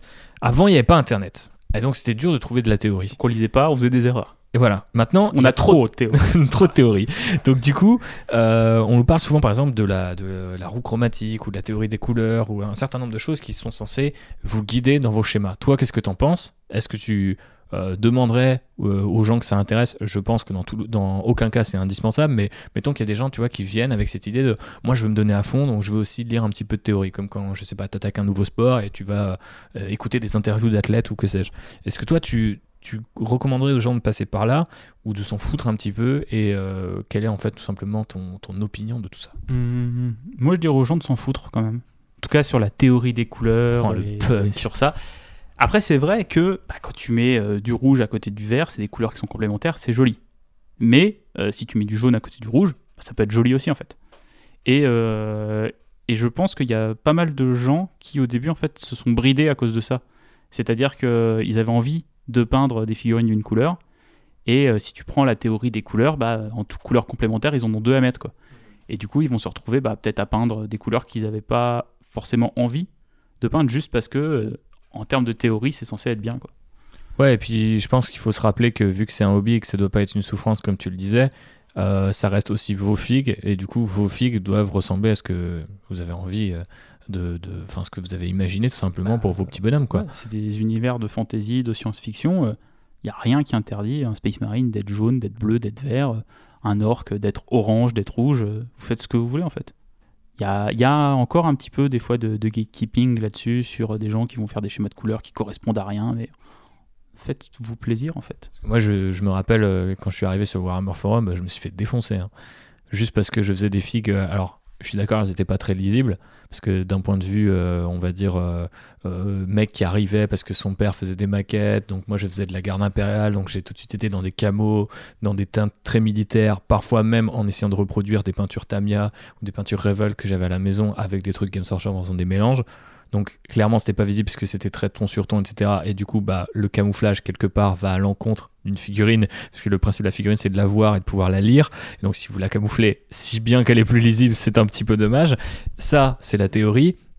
Mais c'est une théorie qui peut déjà s'adresser quelque part aux débutants, c'est-à-dire que des fois vous avez une idée qui est super cool, oubliez pas que peu importe ce qui se passe sur la roue des couleurs, euh, ce genre de théorie, n'oubliez pas qu'il faut quand même que vous, vous ayez un sentiment de satisfaction. Et moi, en fait, je peignais mes filles et j'étais là, putain, c'est bizarre, elles ressortent pas, putain, en photo, elles sont chum et tout, alors que j'ai l'impression que je, je, passe un temps de, fou dessus. Et, c'est juste du gris sur du gris sur du voilà, foncé. Voilà, exactement. Et donc, du coup, je me suis fait défoncer pour ça, mais après, quand je proposais des trucs qui étaient juste genre, hey, regarde, j'ai fait mes ultramarines et j'ai mis telle couleur et pas parce qu'ils sont pas exactement comme Games Workshop les faisait, c'est en mode, ah oui, mais en fait, euh, du coup, on voit rien parce que sur la roue des couleurs, c'est pas bon. Et en mode genre, mais en fait, enfin, mec, je, tu sais, je citais 12 000 exemples dans l'univers où c'était en mode genre, bah, je sais pas, les Imperial Fist, euh, sont jaunes avec du rouge et des bolters noirs. Euh, euh, tel chapitre, ils sont éclatés, telle couleur et telle autre couleur, beige et bleu. Enfin, tu vois, t'as as des trucs à peu près improbables dans ces univers-là.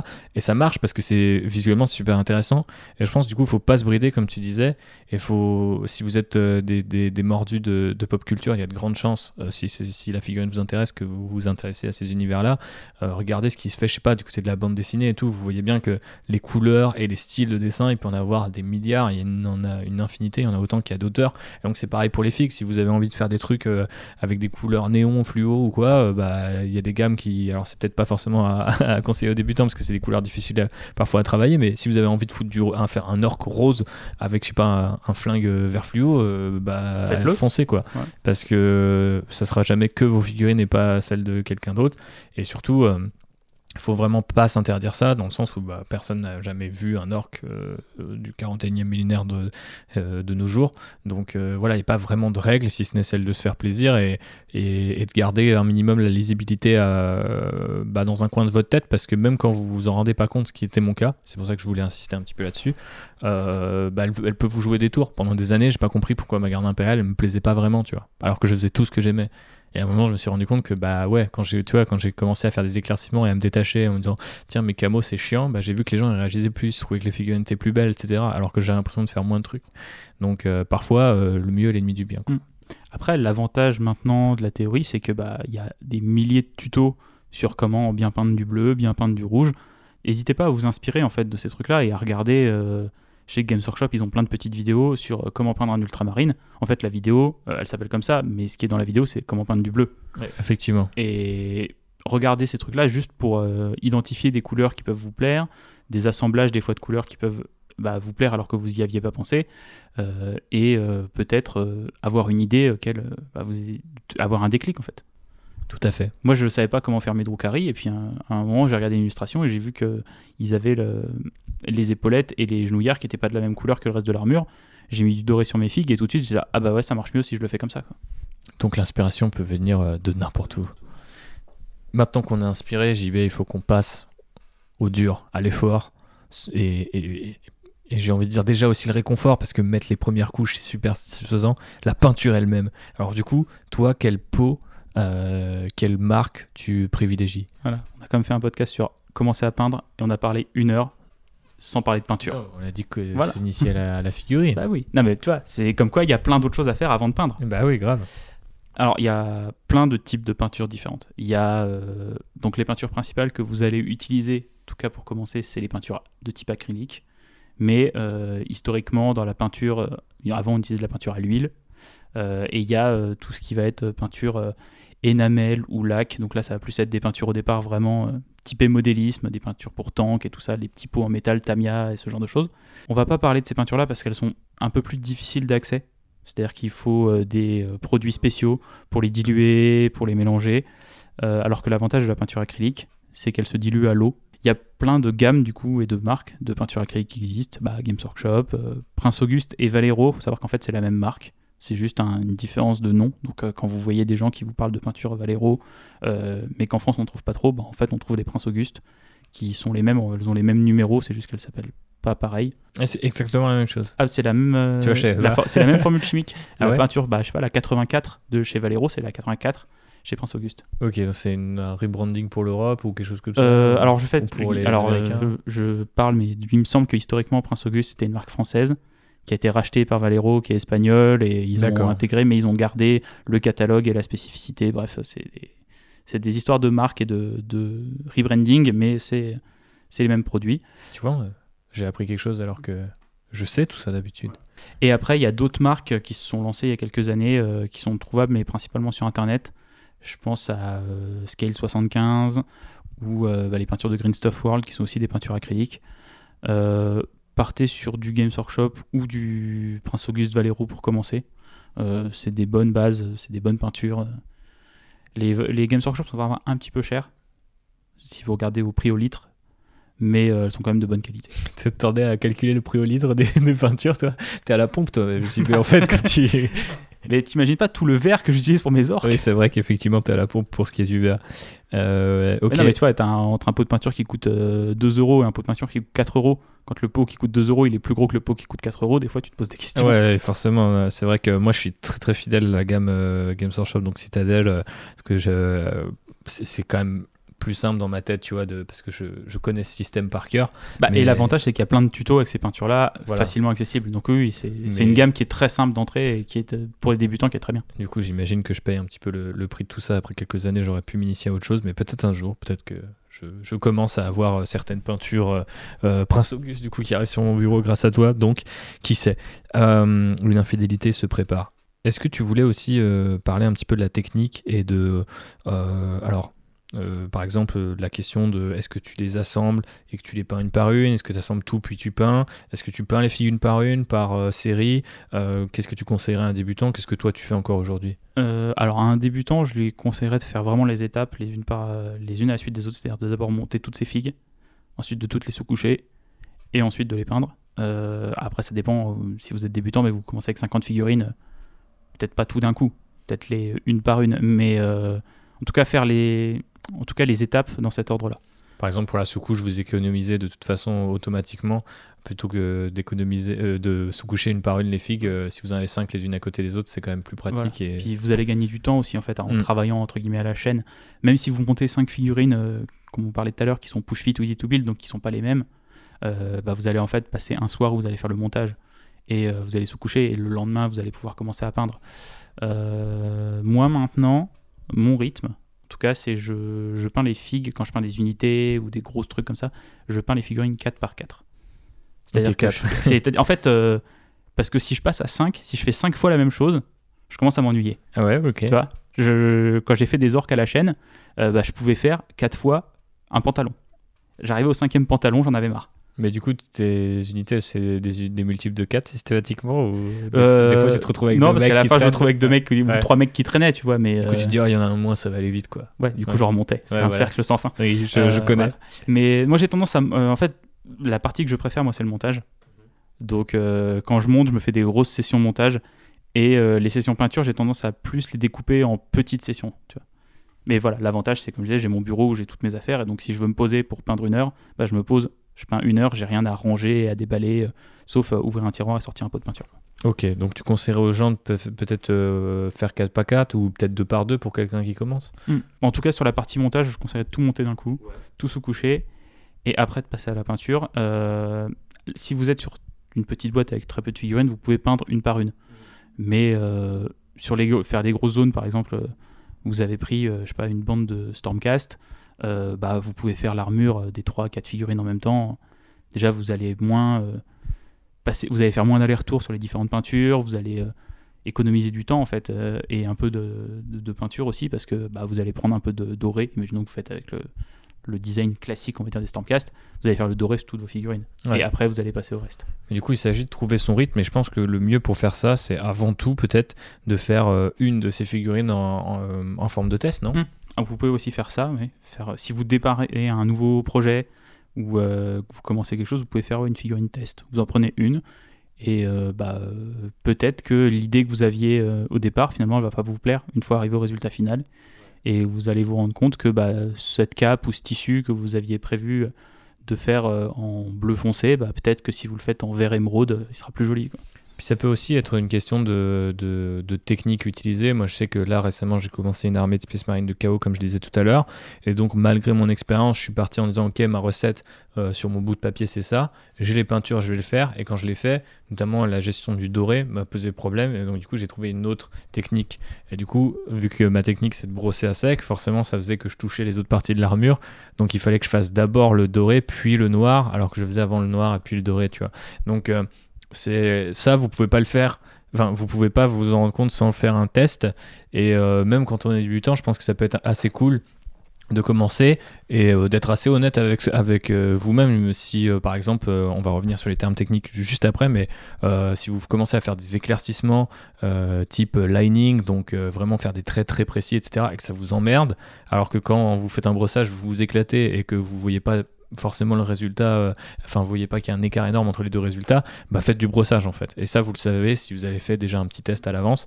Et comme ça, bah, sur les deux prochaines, sur les quatre prochaines, si vous prenez le rythme de JB, eh ben euh, vous, vous saurez quoi faire. Donc du coup, euh, bah, je propose qu'on embraye un petit peu sur les, sur les différentes techniques Mm. les plus connues. Ouais, parce qu'on vous a name droppé plein de trucs là, mais on va faire là un peu de un peu d'explication sur euh, c'est quoi une couche de base, c'est quoi un lavis, c'est quoi un éclaircissement, un brossage à sec, un glacis, tout ça. Quoi. Donc commençons par le plus simple. Thibaut, qu'est-ce que c'est une couche de base Comment on la met Bah, euh, votre couche de base, c'est la, première couleur que vous allez mettre sur, euh, n'importe quelle des pièces de votre figurine. Euh, des fois, c'est la sous-couche elle-même si vous n'avez pas envie d'aller très très loin. Donc, la bombe de sous-couche vous a donné déjà une couche de base. C'est mon cas, par exemple, vu que mes Space Marines du Chaos sont noirs. euh, il se trouve que je la corrige un peu avec, par exemple, la peinture diluée, là où un- je me suis un peu loupé au niveau de l'aérosol. Mais sinon, je m'embête pas à repeindre tout en noir, par exemple. Euh, mais euh, globalement, voilà, une couche de base, c'est ce qui va bloquer la couleur en disant bah, je veux que ma cape soit rouge. Bah, vous allez mettre un rouge sur toute la cape. Et voilà, vous avez votre couche de base. Je me suis trompé? Non. Ok. T'as bien réussi cette première étape. ok.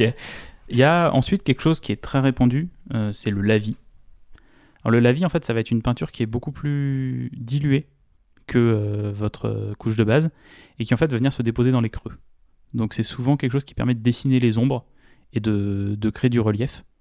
Parce que si vous faites, euh, par exemple, si vous partez, vous faites toutes les couches de base de votre figurine, elle va être un peu plate, en fait. Et de, de mettre ces lavis, donc euh, il y en a des euh, déjà faits, que ça soit donc la traduction anglaise c'est shade, il y en a chez Games Workshop, il y en a chez Army Painter, il y en a chez toutes les marques, mais vous pouvez très bien le faire avec une, une peinture que vous prenez et que vous diluez un petit peu avec de l'eau. C'est mieux d'utiliser les tout prêts parce qu'en fait, ils ont des propriétés chimiques qui, de rétention et de, fait que de se mettre vraiment dans les creux. mais en fait, ça va venir dessiner les volumes de votre figurine. il y en existe de toutes les couleurs, mais le plus simple pour démarrer, ça va être de prendre du noir ou du marron, qui sont en fait des couleurs qui vont forcément faire des ombres sur n'importe quelle autre pour n'importe quelle autre couleur. Ouais. Et euh, ça peut aussi euh, ajouter une forme de texture. Euh, parce qu'un un lavis très épais, par exemple, sur des, sur des, cheveux, peut donner un côté un peu luisant, un peu dégueu. sur des armes aussi. Donc si un lavis noir sur du métal aura tout de suite tendance à rendre l'épée un peu plus salie, un peu plus abîmée en fait. Mmh. Et un peu graisseux sur certains matériaux de véhicules, ce genre de choses. Donc c'est un moyen assez simple quelque part de aussi de distinguer par exemple plusieurs métaux. Si vous avez un mec qui est en armure euh, que vous imaginez hyper brillante, mais que vous euh, imaginez plus volontiers que son épée, elle, est abîmée, bah, vous faites euh, du, un gros lavis noir sur l'un et pas sur l'autre. Vous pouvez avoir des rendus, ce qu'on appelle tabletop, donc avec des figurines qu'on peut voir entre guillemets sur une table de jeu et qu'on peut deviner et comprendre à une distance d'un mètre avec juste une couche de base et un lavis. Pour moi, c'est vraiment les deux trucs minimum que tu fais parce que si tu mets que des couches de base, ça, tu vas pas avoir de relief en fait dans ta figurine. Donc une fois que tu as fait ta couche de base, que tu as mis ton lavis, euh, on peut faire ce qu'on appelle des éclaircissements. En fait, euh, vu que vous avez vos, volumes et vos surfaces qui ont été colorisés une première fois et qui là ont été, on va dire, ombrés, euh, ce qu'il va falloir maintenant, c'est venir remettre un peu de lumière, tout simplement sur les zones qui prennent la lumière. Donc reprenons l'exemple bas d'une cape. le haut d'une cape doit forcément être plus lumineux que le bas d'une cape. et pareil sur les zones qui vont être extérieures, les arêtes, toutes les parties un peu saillantes des figurines, là où en fait, euh, quand vous peignez, vous, tout simplement vous simulez la lumière et le réel. Et quand vous regardez euh, un t-shirt, quand vous regardez euh, une veste, un pantalon, un canapé, ou n'importe quelle autre surface, vous voyez que le dessus et les arêtes sont plus lumineuses que les creux et les ombres. Cette étape d'éclaircissement, c'est tout simplement de venir resimuler ces effets de lumière. vous pouvez très bien le faire avec la première couleur que vous aviez utilisée sur votre base avant de faire votre lavis. Ou alors, vous pouvez partir sur directement une couleur plus claire pour venir créer un gros contraste. Et euh, c'est ces contrastes-là entre les couches de peinture foncée et euh, les couches de peinture claire qui vont créer du volume et qui vont faire que, en fait, on va comprendre ce qu'est votre figurine. Si c'est une armure, si c'est de la peau, si c'est un panier en cuir, si c'est une épée, un bouclier, un fusil. Tout ça, ça va se. Une figurine, elle va vraiment se révéler à cette, cette partie d'éclaircissement. Et euh, du coup, euh, c'est quoi les différentes techniques euh, qu'on a pour l'éclaircissement? Parce qu'il me semble qu'il y en a plusieurs. Bah, tout simplement, vous pouvez soit revenir avec votre pinceau, reprendre grossièrement les zones qui sont exposées à la lumière. et après, vous pouvez faire. Il y a deux techniques qui peuvent permettre d'avoir des éclaircissements assez différents l'un et l'autre, mais qui fonctionnent correctement. La première, c'est ce qu'on appelle le brossage. Donc pour ça, donc le vrai nom c'est brossage à sec où en fait vous allez prendre un pinceau type bah, brosse, comme euh, il y en a, ou comme je vous disais tout à l'heure, euh, type pinceau de maquillage, parce que ça, ça marche bien, euh, et vous allez venir mettre un tout petit peu de peinture sur votre pinceau, vous allez l'essuyer sur un, sopalin ou sur un chiffon, pour qu'il y ait vraiment très très peu de peinture sur votre pinceau, et en fait vous allez venir brosser, donc en frottant doucement les parties saillantes de votre figurine, et vu qu'il y a très peu de peinture et qu'elle est sèche, elle va venir se déposer que sur les arêtes et sur les zones saillantes et pas dans les creux. Et euh, c'est des techniques, euh, des fois les gens se moquent en disant que c'est des techniques de débutants, mais euh, c'est pas, c'est facile de faire du brossage, mais vous pouvez faire des très bons brossages et vous pouvez obtenir des très bons résultats rapidement avec ça. Et moi par exemple mes métaux sur mes orques, je les fais qu'en brossage. Et euh, c'est une technique qui, euh, encore aujourd'hui, beaucoup de gens méprisent, alors, comme tu, comme tu le rappelais, alors que finalement, il y a quand même pas mal de, comment dire, de profondeur dans la façon d'utiliser. Tu peux être hyper bourrin, tu peux utiliser déjà direct un pinceau de maquillage et être sur quelque chose de beaucoup plus subtil. Tu peux l'utiliser pour créer des effets d'usure, tu peux l'utiliser pour juste éclaircir. Euh, il y a vraiment plein de choses à faire avec le brossage à sec, donc euh, vous fermez pas la porte en vous disant que c'est pour les débutants ou que euh, ah bah non, faut tout de suite que je passe à l'étape parce que j'ai envie d'être plus fort que entre guillemets un débutant. Nous, on l'utilise tous les deux encore aujourd'hui. toi, peut-être plus que moi, même si justement sur la question des métaux, je trouve que par exemple du, métal en brossant à sec une peinture métallique sur une sous-couche noire donne une impression plus réaliste que euh, de peindre le métal à même, euh, à même la figurine en fait euh, ou juste après la sous-couche. Si vous regardez un- une arme, je sais pas de par exemple la Seconde Guerre mondiale et qui, influence pas mal Warhammer 40 000, euh, bah, il y a un côté granuleux en fait dans cette espèce de métal noir que vous n'avez pas euh, juste en appliquant euh, la peinture très bien et en mettant à la vie. Par contre, en brossant, vous avez cet effet-là. Donc, ça peut euh, parfois ouais, créer un peu de texture. Et sur les matières bah, comme le métal, comme le cuir, ça peut rendre bien. Si vous commencez à avoir de la texture sur de la peau, ça peut être un peu étrange. Donc si vous brossez de la peau, allez-y doucement. Par contre, si vous brossez du métal, vous pouvez parfois y aller un peu comme une brute. surtout si vous faites un métal un peu abîmé ou un peu sali, euh, ça rendra bien. Et alors il y a une autre technique euh, qui est très efficace, mais qui a traumatisé toute une génération euh, de jeunes comme moi parce qu'on n'arrivait pas à les faire, c'est tout simplement les linings. C'est euh, la méthode d'éclaircissement classique qui est utilisée par les peintres de Games Workshop, donc ce qu'on va dire l'équipe heavy metal, c'est ceux qui font les artworks des boîtes et des figurines dans les codex, où là vous venez avec une couleur très claire, repasser toutes les arêtes de votre figurine et euh, ça donne vraiment ce côté euh, saillant et là où la lumière euh, marche et c'est quand même une technique qui est un peu plus complexe à maîtriser que le brossage. Par contre, quand c'est bien fait, ça a un rendu vraiment très beau.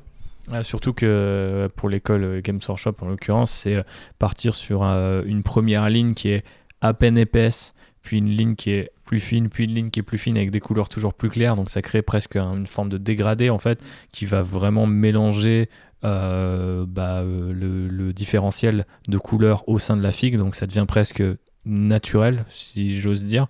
C'est très bizarre. On a eu la chance de, rencontrer il y a pas longtemps euh, Tanguy, qui est du coup travaille chez Games Workshop et qui n'est pas un peintre heavy metal mais un peintre army, de l'équipe Army Painter. Donc c'est eux qui font par exemple les schémas de couleurs alternatifs ou les, ou les espèces de shots où il y a énormément de figurines. Et quand tu vois le niveau de ces figues, c'est un truc de ouf parce que de loin tu te dis ah ouais une figue parfaite et il y a un, un- presque un effet de ouais c'est comme ça que c'est censé être tu vois. Alors qu'en fait quand tu regardes c'est un- une superposition de lignes hyper fines, hyper bien posées.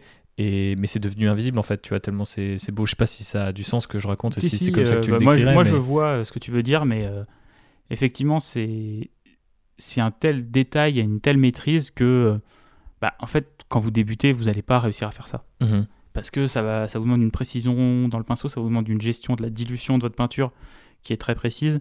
Euh, après, vous pouvez faire des éclaircissements en lining facilement, euh, même euh, au début quand vous commencez. Il faut juste s'y prendre correctement. Pour bien s'y prendre, il faut que votre peinture soit quand même assez diluée. C'est-à-dire que si vous récupérez de la peinture directement devant le pot, vous n'allez pas y arriver parce que vous allez avoir trop de peinture sur votre pinceau. Et surtout, ce que vous devez faire, c'est que vous devez bien retailler la pointe en fait de votre pinceau. Pour ça, euh, le mieux, c'est dans, la palette, en fait, vous venez rouler le- la pointe de votre pinceau en le, tournant un petit peu quand vous le ramenez, en le ramenant vers vous, pour vraiment affiner la pointe. Et ensuite, euh, avec le flanc du pinceau, vous allez venir frotter et déposer la peinture sur une arête. En fait, vous n'allez pas utiliser la pointe, vous allez utiliser le flanc. Et comme ça, vous allez avoir des linings quand même de très bonne qualité. Après, parfois, vous allez être obligé d'utiliser la pointe, par exemple, sur des armures, mais vous n'êtes pas obligé de le faire parce que, comme on disait tout à l'heure, une couche de base et un, lavis euh, bien maîtrisé, peut-être même un brossage sur pas l'armure elle-même, mais ce qui l'entoure, euh, peut parfois donner une impression de, de, bah, de juste de, hyper satisfaisante en fait au, premier coup d'œil. Donc euh, ne vous imposez pas des étapes ou n'en sautez pas quand vous attaquez vos premières figues. Et surtout, bah, dites-vous, enfin, regardez votre euh, figue à chaque étape et dites-vous est-ce qu'elle me satisfait maintenant? Qu'est-ce que je pourrais rajouter? Euh, Cherchez du feedback euh, bienveillant auprès des gens que vous considérez être de, confiance et ça ira tout seul. Les linings, j'ai eu une époque où j'étais en mode il faut que je dompte ce truc, il faut que je, je le passe à fond. Et encore aujourd'hui, en fait, fondamentalement, je, je, je ne me décrirais pas comme quelqu'un qui sait faire des linings, tu vois. Euh, mais aussi parce que ça m'intéresse pas spécialement de coller à tout prix à ce style-là. Et notamment à l'école Games Workshop qui, quelque part, euh, parfois va même limite à l'encontre du réalisme parce que quand tu regardes ils, ils- éclaircissent toutes les arêtes en fait donc du coup Bah, si tu prends les, les derniers primaris, euh, ça, ils ont des éclaircissements sur le dessous des cuisses, euh, sur l'arrière des pieds, où là tu fais ça va un peu trop loin là. Mais c'est un peu, le, du coup, ça a toujours été un peu l'école Games Workshop et moi c'est presque un, des couleurs et des, un design que je qualifierais, que je compare euh, régulièrement, tu sais, par exemple au, dessin de comics de super-héros, tu sais, où mm. tout est, superlatif quoi, tu vois. Et, euh, et, ça me dérange pas, mais c'est très clairement un style qui, déjà, je, je pense pas être capable de le faire, mais en plus, qui c'est pas celui qui me parle le plus en fait. Donc même si ça m'impressionne énormément, comme je le disais tout à l'heure. Donc, du coup, à trouver ce qui vous parle le plus. Quoi. Trouver votre style, oui, trouver euh, comment vous aimez bien peindre. Et euh, moi, ce que je fais régulièrement quand je peins, c'est. Euh, parce que quand vous peignez, votre figurine, elle va être à 15 cm de votre tête et de vos yeux. N'hésitez pas, en fait, à regarder votre figurine d'un peu plus loin. Donc, tout simplement, moi, je tends le bras et je recule un peu ma tête. Et comme ça, je mets une distance, à près un, un, petit peu moins d'un mètre, entre la figurine et moi. Et en fait, si elle est lisible comme ça, bah, en fait, vous n'avez pas besoin de venir faire des linings en plus, de venir faire des éclaircissements en plus. Parce que le but d'une figurine, c'est qu'elle soit lisible quand vous jouez avec. En tout cas, si vous peignez pour jouer. Si vous peignez pour faire une figurine de type Golden Demon, euh, c'est pas la même chose, c'est pas le même but. Moi, je peins mes figurines pour jouer avec. Donc, le but, c'est que quand je les vois sur une table de jeu, euh, à 1 mètre, à 1 mètre 50, j'arrive à comprendre quelle est la figurine et que mon adversaire aussi arrive à identifier quelle est cette figurine. Ouais, même sans jouer, si vous débutez et que vous avez juste envie de vous faire un petit kiff avec une petite escouade à mettre quelque part sur une étagère, bah c'est pareil, il faut que les gens puissent les voir et que vous puissiez vous aussi les voir et en être fier. Après, voilà, il n'y a pas de, il a pas un niveau obligatoire euh, qui euh, vous dit ça, ça marche à tous les coups, ça, ça impressionne tout le monde à tous les coups. J'ai une petite anecdote à raconter là-dessus. C'est un jour, ma chérie, euh, elle a peint un Space Marine en mettant du rouge. Je, crois qu'elle avait mis un lavis noir sur le rouge et elle avait fait un peu de doré. Et, il est, ce Space Marine était à côté de mes figurines où je m'étais fait chier des heures. Et euh, il y a un, ami euh, qui arrive dans le salon et qui flash sur la figurine de ma chérie en mode Waouh, mais ce Space Marine il est ouf et tout, j'adore les couleurs. Et, voilà, ça met. donc moi j'étais enfin, je comprenais pas en fait. Et je me suis dit Bah ouais, en fait, enfin voilà, il y a. C'était juste un Final Iron Man en fait. Ouais, mais en fait, il y a des codes couleurs et des efforts parfois qui font plus d'effet que le, le, meilleur lining, en fait. Surtout quand on galère à faire des linings, on se rend compte que, bah, en fait, si j'enlève ou si je pars sur un brossage ou si je camoufle un peu, je le fais peut-être pas sur toutes les arêtes, bah, au final, j'ai le même effet, j'ai le même plaisir. Bon, bah, je vais pas le faire partout, tu vois, c'est pas grave. Et effectivement, faut, faut, juste trouver un petit peu sa zone de confort par rapport à ça. Et elle va évoluer dans le temps. Donc c'est pas parce que vous débutez et que votre zone de confort, elle est, euh, vous la trouvez assez vite, que euh, c'est parce que vous êtes nul. C'est, enfin, c'est juste, c'est votre zone de confort et on y est bien, c'est comfy, euh, c'est, tout doux et il faut y rester. Il y a un autre point que je voulais qu'on aborde un petit peu, c'est les peintures de type contraste ou ce qui peut être assimilable à tout ce qui est les encres en fait. Ça a été, c'était la grande révolution pictural de l'année dernière, euh, Contraste, qui euh, va vous permettre de peindre une armée complète en une demi-après-midi et qui devait euh, sauver tous les hobbyistes feignants de la Terre. C'est une gamme Games Workshop hein, d'ailleurs. Voilà. moi, c'est des peintures auxquelles j'accroche pas du tout et que je ne conseillerais pas aux débutants.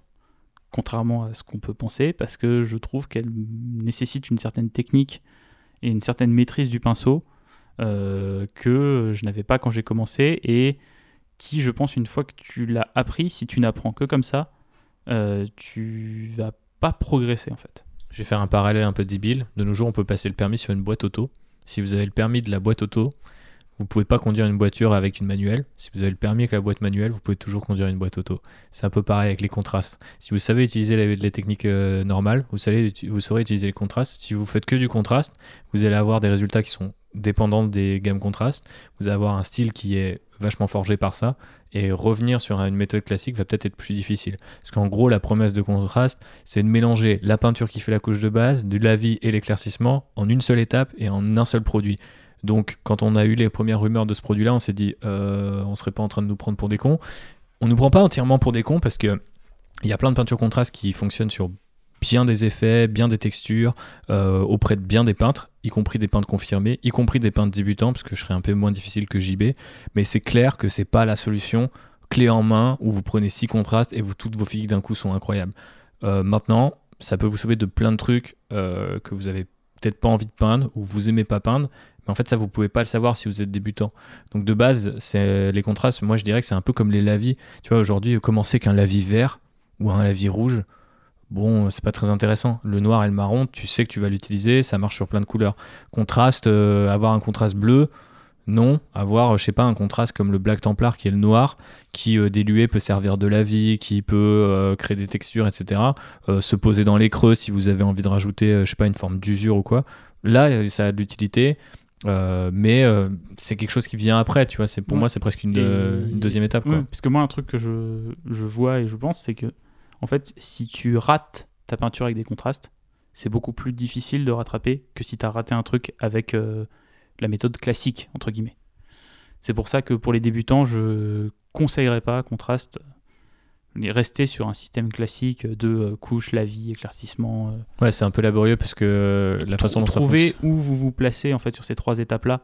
Et des fois, il y a des figurines, vous n'avez pas besoin d'éclaircissement. Des fois, il y a des figurines, vous avez besoin de beaucoup d'éclaircissement parce que le rendu que vous voulez faire est beaucoup plus brillant, beaucoup plus clair. Donc, maîtriser ces trois étapes-là, je pense, avant de, commencer à utiliser, euh, parce que c'est tout simplement en fait c'est de l'encre, donc euh, c'est une peinture qui est assez liquide, euh, qui va venir se mettre dans les creux et qui va être plus concentrée dans les creux. Vous pouvez faire du contraste avec une encre que vous avez achetée en, en boutique d'art et ça va à peu près avoir le même effet. Mais c'est pas évident, je pense, pour un débutant d'aborder la peinture comme ça. Ok, donc euh, à étudier un petit peu après euh, quelques, quelques petites expériences, pas forcément parce qu'une fois que vous aurez terminé votre première armée de 200 figurines, mais c'est vrai qu'effectivement ce n'est pas forcément la solution euh, qui nous a été marketée en fait. Oui. Et je pense que d'ailleurs l'évolution de cette gamme-là et l'utilité qu'elle a trouvée chez les peintres a, d'ailleurs montré que Games Workshop s'était potentiellement trompé dans la, dans la cible en fait à aller attaquer. Même si c'est vrai que c'est super alléchant de se dire, regardez cette là vous allez avoir ce résultat minimum là-dessus. Et c'est vrai que bon, bah, tu as des gens qui font des armées full contraste. Euh, moi, j'aime pas spécialement le rendu, mais c'est vrai que c'est quand même bien moins euh, dégueulasse que ce que je pouvais faire à l'époque où les contrastes n'existaient pas et tout. Donc, euh, je, peux, je peux comprendre qu'il y ait une utilité, mais dans un second temps, peut-être. un truc pour le. Du coup, par contre, pour euh, pour parler de l'utilité des contrastes et embrayer sur un autre sujet, mais elle marche très bien euh, sous la forme de glacis. Est-ce que tu peux nous parler de cette technique, mon JB Alors, le glacis, euh, c'est une technique assez avancée. on va pas épiloguer, mais. Non, mais en fait, s'il y a des gens qui vous en parlent, c'est tout simplement de venir mettre des couches très très fines d'une peinture, souvent d'une couleur assez saturée, pour soit harmoniser l'ensemble d'une couleur d'une figurine, ou venir mettre des points de couleur pour faire des dégradés par exemple. Euh, c'est tout simplement vous allez venir appliquer des couches très fines, très diluées euh, de nombreuses fois. Euh, et voilà, donc c'est un effet final entre guillemets sur une figurine, c'est pour améliorer un rendu. ça rentre pas dans les peintures de départ en fait. Ok, mais voilà, vous, maintenant vous savez à quoi correspond le mot euh, et vous savez que potentiellement si vous débutez, il n'est pas encore tout de suite pour vous, mais euh, bah, c'est peut-être euh, sur certains trucs, ça peut être assez, assez marrant à, tester mmh. par la tu suite. Tu peux venir faire des glacis d'une couleur sur du métal pour bah, changer la teinte d'une peinture mmh. métallique, parce que l'avantage des peintures métalliques, elles sont brillantes. Si tu viens faire un glacis un peu violet ou un peu rouge dessus, tu vas tout de suite donner l'impression d'avoir un métal coloré. Et euh, ça, ça peut être une solution pour faire du métal coloré. Ouais, pour stimuler un effet de chaleur ou genre de choses. Mmh. Euh, sur le bout d'un canon, par exemple, c'est une forme euh, assez basique et assez simple de, de classique. Vous pouvez tester chez vous si vous débutez. Il y a tout ce qui va être les effets de lumière des armes. Par exemple, mmh. les, nouveaux guerriers Necron là, qui ont des, des, orbes vertes un peu fluo, ou les épées énergétiques des Space Marines. Donc voilà, tous ces petits effets un peu techniques qui viennent rajouter du réalisme à vos figurines. Mais c'est pas quelque chose que je conseillerais euh, des, aux débutants en fait d'avoir tout de suite cet objectif en tête parce qu'il faut une certaine maîtrise de sa peinture, de sa dilution. Donc c'est la quantité d'eau que vous allez mettre dans votre peinture et surtout euh, bah, des fois vous allez devoir appliquer 8, 10, 12 fois une couche de peinture au même endroit. quand on débute, c'est pas forcément le truc le plus fun. Pas le truc le plus fun parce que même à la sixième couche, vous voyez pas encore vers quoi ça va tendre et quel sera le résultat. Donc euh, ignorez un petit peu ça pour le début et concentrez-vous, comme j'ai dit, sur les trois euh, les couches de base, les lavis, les éclaircissements. Ok, ok. On passe à la touche finale. On termine même avec euh, cette euh, touche finale avant la conclusion. c'est quoi souvent les, touches finales pour toi, JB Est-ce que c'est travailler le soc, par exemple? Souvent, c'est une étape qu'on va un petit peu négliger, notamment au début, alors qu'en fait, ça permet de vraiment rehausser une figurine. Et tu vois, moi, j'ai plus tendance à appliquer la théorie des couleurs quand je réfléchis sur le socle parce que pour moi le socle est censé mettre la figurine en valeur. C'est un peu le, cadre d'une belle peinture. Voilà, c'est ça. Il est là pour euh, rendre la figurine plus jolie et euh, la mettre en valeur. Donc pour ça, euh, là je vais réfléchir si ma figurine est claire, je vais venir faire un socle foncé. Si ma figurine est foncée, je vais venir faire un socle clair.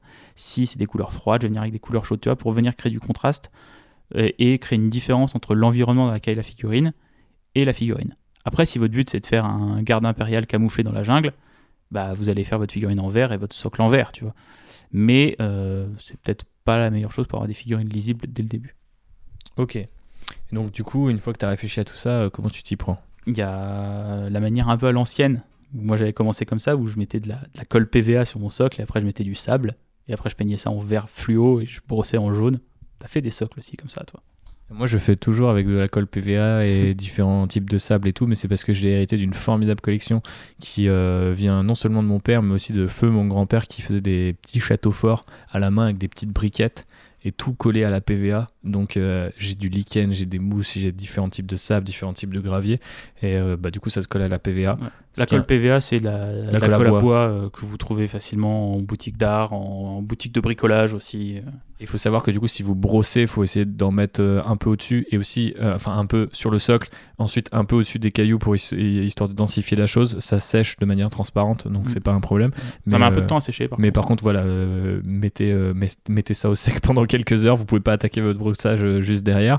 Euh, un truc que vous pouvez faire d'ailleurs, on l'a pas forcément dit, peut-être aussi parce que un, il y a certaines figurines maintenant Easy to Build qui ont aussi le socle qui est, sculpté, donc ça demande pas forcément de le socle, de rajouter des détails, mais euh, deux aussi parce que quand on est débutant on n'y pense pas forcément. Mais moi je sais que moi mes socles maintenant je les fais euh, pendant, enfin avant euh, le début de peinture et à la fin de l'assemblage. C'est-à-dire que je mets généralement le gravier une fois que la figue elle est, elle est terminée et qu'elle va plus bouger. Euh, je bombarde ça de colle PVA et ensuite ça va être sous-couché. Parce que ça c'est un truc aussi qu'on peut peut-être rappeler aux débutants et moi que j'ai mis quelques années à comprendre, c'est que c'est bien de mettre euh, de l'herbe statique et de, euh, du gravier ou du sable sur vos figues, mais si c'est du sable qui est du, le sable de notre monde, en fait, il aura vachement de mal à s'accorder, je trouve, avec les couleurs qui sont celles d'une figurine Warhammer. Donc, euh, des fois, c'est plus simple de, les de, de, repasser le sable dans une couleur sable, par exemple. Je trouve que ça harmonise quand même vachement plus la, figue. toi, je sais pas ce que tu en penses, JB, mais je trouve que c'est quand même un, bon moyen de, faire en sorte que le tout soit harmonisé. Je sais que quand je poste mes figurines, euh, work in progress sur Insta ou ailleurs, les gens me disent mais tu les peins pas? Parce qu'ils voient qu'il y a déjà le sable dessus et je dis bah si mais en fait le sable faut que je le repeigne donc euh, du coup lui aussi il, va le droit à, il a le droit à sa sous-couche. Hmm. Moi j'utilise très peu de, de sable. Euh, j'utilise pas mal les, les peintures texturées qui qu'on ah, a intéressant ouais. de Games Workshop aussi. Ouais ou de Valero en fait il y a plusieurs fabricants qui font ça. C'est en fait des peintures qui quand elles vont sécher vont euh, avoir un effet euh, craquelé ou euh, faire un effet de boue. Et en fait, ça permet de faire des socles typés champ de bataille, donc à peu près là où vont se dérouler des parties de Warhammer, assez facilement. tous mes orques en fait sont faits avec c'est une texture où ça fait du sable bah, un peu désert craquelé Ce que je vous conseillerais par contre, si vous faites ça, c'est de peindre votre socle d'une couche de couleur avant en fait parce que ça craque et ça, révèle du coup. Ça craque et si vous mettez la peinture craquelée directement sur votre sous-couche par exemple qui est noire, et eh ben ça va révéler le noir en dessous. Euh, ça peut être pas très joli, ça peut être compliqué à venir repeindre dans les creux parce que vous allez devoir aller mettre beaucoup de peinture ou frotter avec votre pinceau et vous risquez bah, de casser ces craquelures.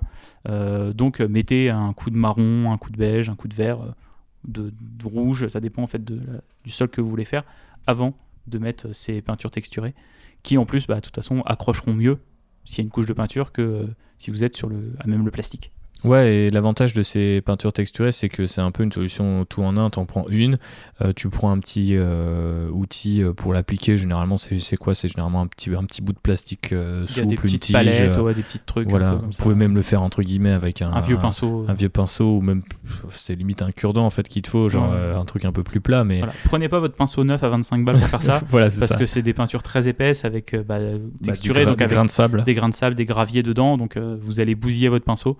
Euh, mais oui, avec un cure-dent euh, ou un coton-tige dont vous avez euh, coupé le coton, vous pouvez très bien le faire. Quoi. exactement, et du coup, bah, ça, ça prend pas beaucoup de place. Vous n'avez pas besoin d'aller chercher votre bouteille de PVA, vous n'avez pas besoin d'attendre. Et l'avantage, c'est que c'est déjà conçu quand vous êtes, par exemple, sur la gamme de, de Games Workshop pour s'adapter aux couleurs Games Workshop. Donc, vous pouvez brosser votre sol martien avec une couleur orange et ça rendra très très bien. Pensez effectivement à faire la base de votre socle avant pour que quand les, les, craquelures apparaissent, ça soit plus joli. Mais c'est vrai que c'est une solution toute simple. Après, quand vous commencez à avoir beaucoup de peau, ça peut être vite euh, cher parce que je crois que c'est quelque chose comme 6 euros le pot. Donc si vous avez plusieurs armées avec plusieurs socles différents, euh, enfin moi je sais que j'en ai déjà poncé pas mal des socles, des, peintures texturées. Donc euh, bah, c'est là où je vous conseillerais d'aller chez Valero ou chez Pince Auguste parce que le rapport quantité-prix il est de l'ordre de 10 par rapport au pot Games Workshop. Ah ouais, ok. Donc, bah, je vais y aller aussi. mais, voilà, c'est des, ouais, des peintures qui tiennent bien et effectivement, après un simple brossage, d'une couleur un peu plus claire, d'un beige ou d'un gris euh, un peu chaud, et tout de suite euh, vous allez avoir un rendu assez réaliste. Euh, ça permet de faire des socles rapidement. Ouais, ouais, mais bon, même avec une peinture Games, je veux dire, c'est des gros pots, c'est pour ça qu'ils valent 6 euros. Il y a des effets, des couleurs qui sont très cool, qui sont thématisés en plus par rapport à certaines armées, donc ça peut être très bien quand tu débutes de prendre le truc qui va avec ton armée, comme ça tu es sûr de taper dans le, dans le lore de ces univers-là. Et après, pour aller plus loin, bah, vous pouvez aller chercher du sable, des feuilles de liège, des cailloux, du flocage dans des magasins de modélisme ou même d'art et de déco. Des fois, il y a. Alors, c'est souvent en plus grosse quantité, donc après, il faut faire un petit peu sa, petite chimie. Mais euh, moi, j'ai acheté des, euh, des, pas des plaques de liège, mais des petits morceaux d'écorce. Mhm. Euh, j'avais trouvé ça dans une animalerie.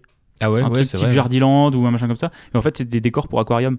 Oui. Donc vous avez des, des paquets, vous en avez pas mal, hein. vous avez un, sachet de 500 grammes d'écorce, mais qui vaut 2 euros, tu vois. Donc euh, avec ça, vous pouvez faire des socles facilement et c'est un bon rapport qualité-prix. Ça simule assez facilement la pierre et la montagne en fait.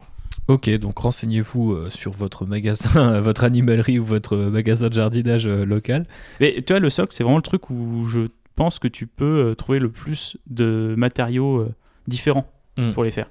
Ouais, et, ça, et comme je disais avec ma métaphore du cadre, c'est vraiment ce qui peut booster des fois une figurine. Parce que autant un super beau dessin dans un cadre pourri et rongé par les verres, c'est pas terrible.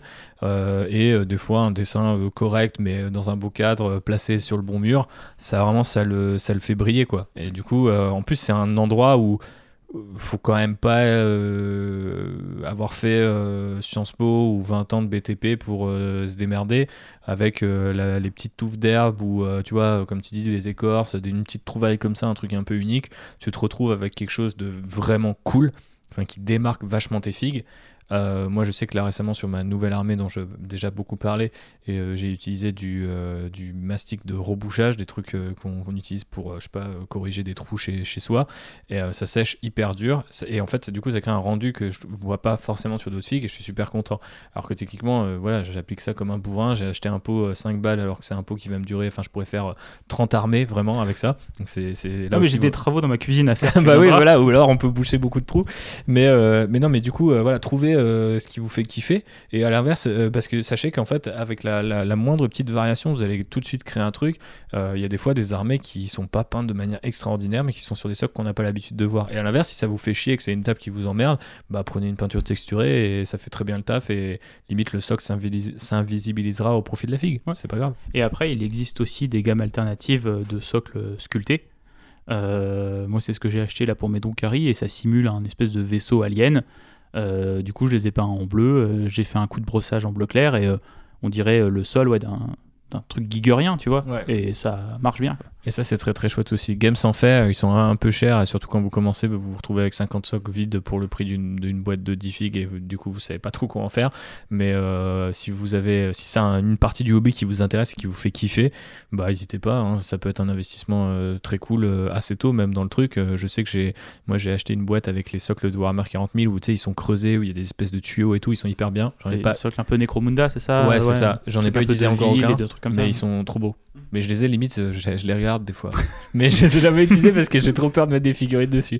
Donc, euh, ah, ça peut être un, inconvénient. Et un truc où moi, par contre, je vais vraiment vous conseiller pour les socles, et peu importe le type de socle que vous utilisez, c'est euh, d'utiliser des pigments secs.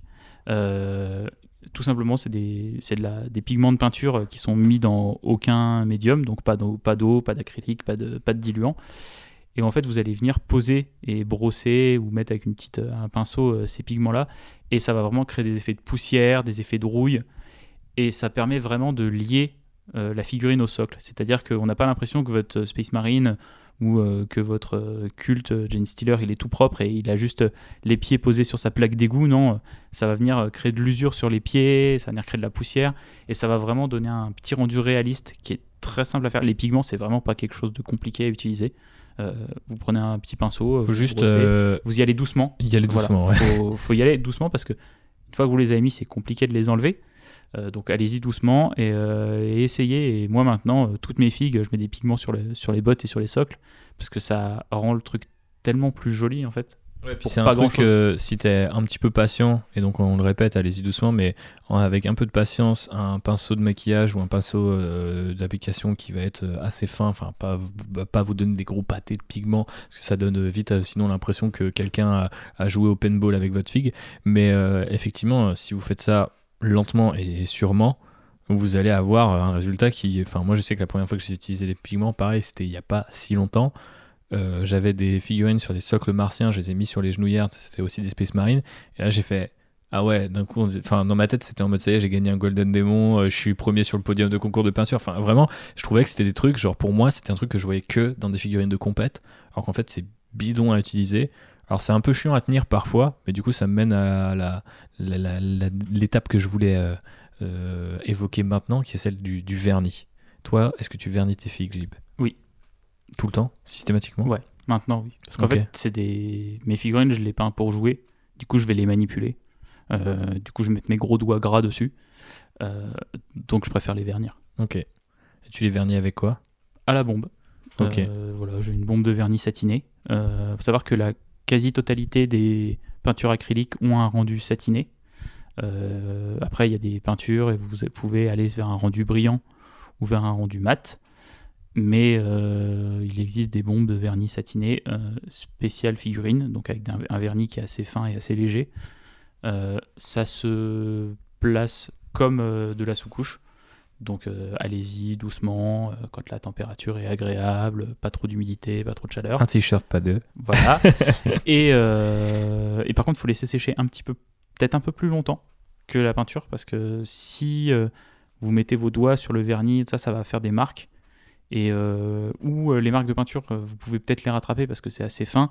Le vernis, c'est un petit peu plus épais et ça risque de se voir. Donc allez-y quand même assez doucement. Et euh, surtout, euh, faites pas l'erreur de vernir trop proche, en fait d'avoir la bombe trop proche de vos figurines.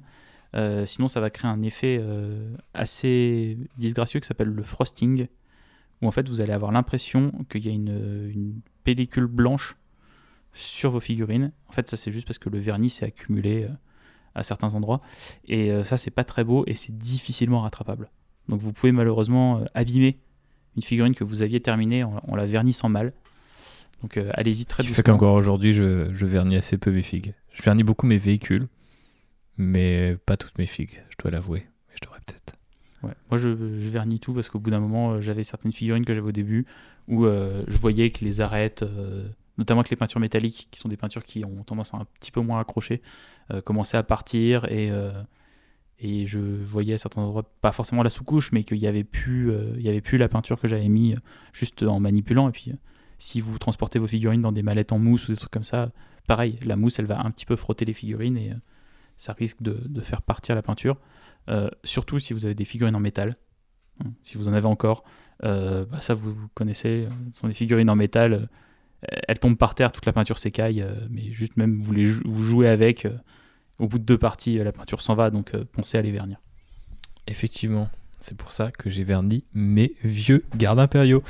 Et maintenant qu'on a fini notre figue, et même elle est vernie, tellement on est trop fort, on a quand même envie de les prendre en photo. Est-ce qu'on termine sur 2-3 conseils pour les photos, des trucs un petit peu bidons? Euh, Moi, je pense qu'un petit fond blanc, un petit fond gris, voire même un petit fond noir, s'il est propre, ça peut être sympa.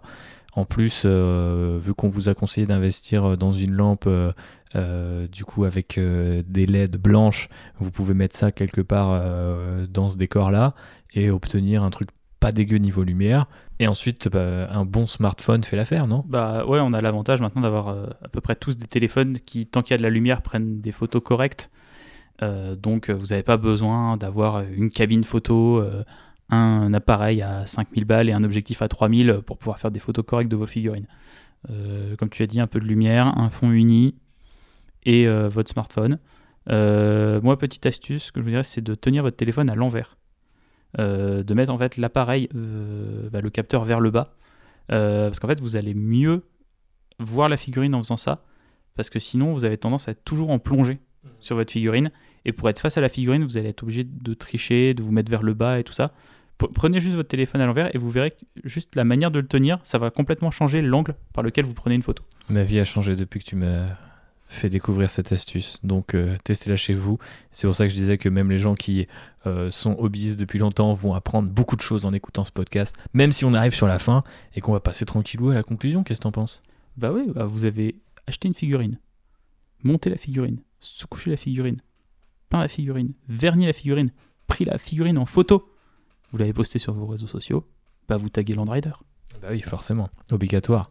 Euh, et d'ailleurs, euh, beaucoup l'ont déjà fait et on vous remercie. C'est aussi d'ailleurs ces gens-là qui nous ont inspirés à faire euh, cet épisode et à sortir un petit peu de notre rythme habituel, même si on n'a pas de, voilà, de, fréquence particulièrement définie. C'est quand même sympa de temps en temps de, se poser sur un épisode un peu plus intemporel et qui euh, leur servira à elles et eux, j'en suis sûr, et servira à d'autres, on l'espère. Euh, du coup, euh, le, petit mot de la fin pour toi, JB, c'est parler un peu philosophie par rapport à la peinture de figues. On reviendra peut-être sur cette question-là plus largement dans un épisode, mais qu'est-ce que toi tu dirais, je sais pas, sur le style, sur comment être fier de ses figurines, comment rester motivé, trouver des bons conseils? Qu'est-ce que, qu'est-ce que tu, comment toi tu te places dans toute cette petite galaxie de questions Bah, moi, je peins principalement pour jouer. Parce que ce que j'aime, c'est le jeu, parce que j'aime jouer et faire des parties de Warhammer ou d'autres jeux avec mes potes. Donc, euh, je peins mes figurines pour ça. Euh, après, j'essaye de prendre un maximum de plaisir en peignant. Euh, et s'il y a des choses qui me font chier dans la peinture, des étapes que j'aime pas trop, bah, en fait, ça me dérange pas de les passer. Au début, j'avais du mal, tu vois. Au début, j'étais non, toutes mes figues, il faut que je les peigne bien et tout. Maintenant, je suis arrivé au stade où, quand je peins euh, une armée ou un projet un peu plus gros, bah, il y a certaines figurines où je vais juste faire le strict minimum pour qu'elles soient reconnaissables par mon adversaire et par moi. Et euh, passer par contre plus de temps sur des pièces que je considère importantes, sur des figurines qui me, plaisent, qui me plaisent plus en termes de design. Euh, mais voilà, j'essaie de trouver un rythme en fait pour rester constamment dans ce truc de je prends du plaisir. Et pour moi, le hobby, ça doit être ça. J'ai ça doit pas être un truc où je me force en fait. Si, et même le soir, si je suis en train de peindre, si à un moment j'arrive à un truc où ça me, ça me fait chier, ça me fatigue, j'aime pas ce que je suis en train de faire, bah j'arrête. J'ai... Et là, tu vois, par exemple, là, ça va faire presque 10 jours que j'ai pas peint. Mais parce que euh, en ce moment, je joue à des jeux vidéo, euh, je fais autre chose, euh, j'ai aussi pas mal de travail, forcément, ça prend du temps. Mais j'ai pas eu euh, ce truc de. euh, je me suis pas forcé à peindre. Euh, bon, par contre, là, d'avoir fait l'épisode, ça m'a bien reboosté et j'ai envie d'avancer sur mon armée en cours.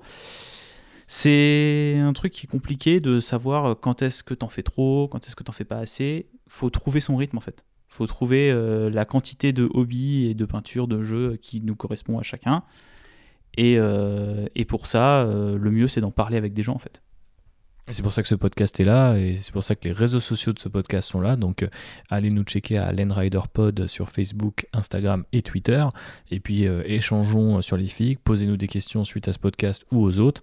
On est toujours là, on répond. Peut-être pas toujours dans les temps, mais euh, peut-être pas aussi rapidement que si on avait une équipe de community manager par exemple.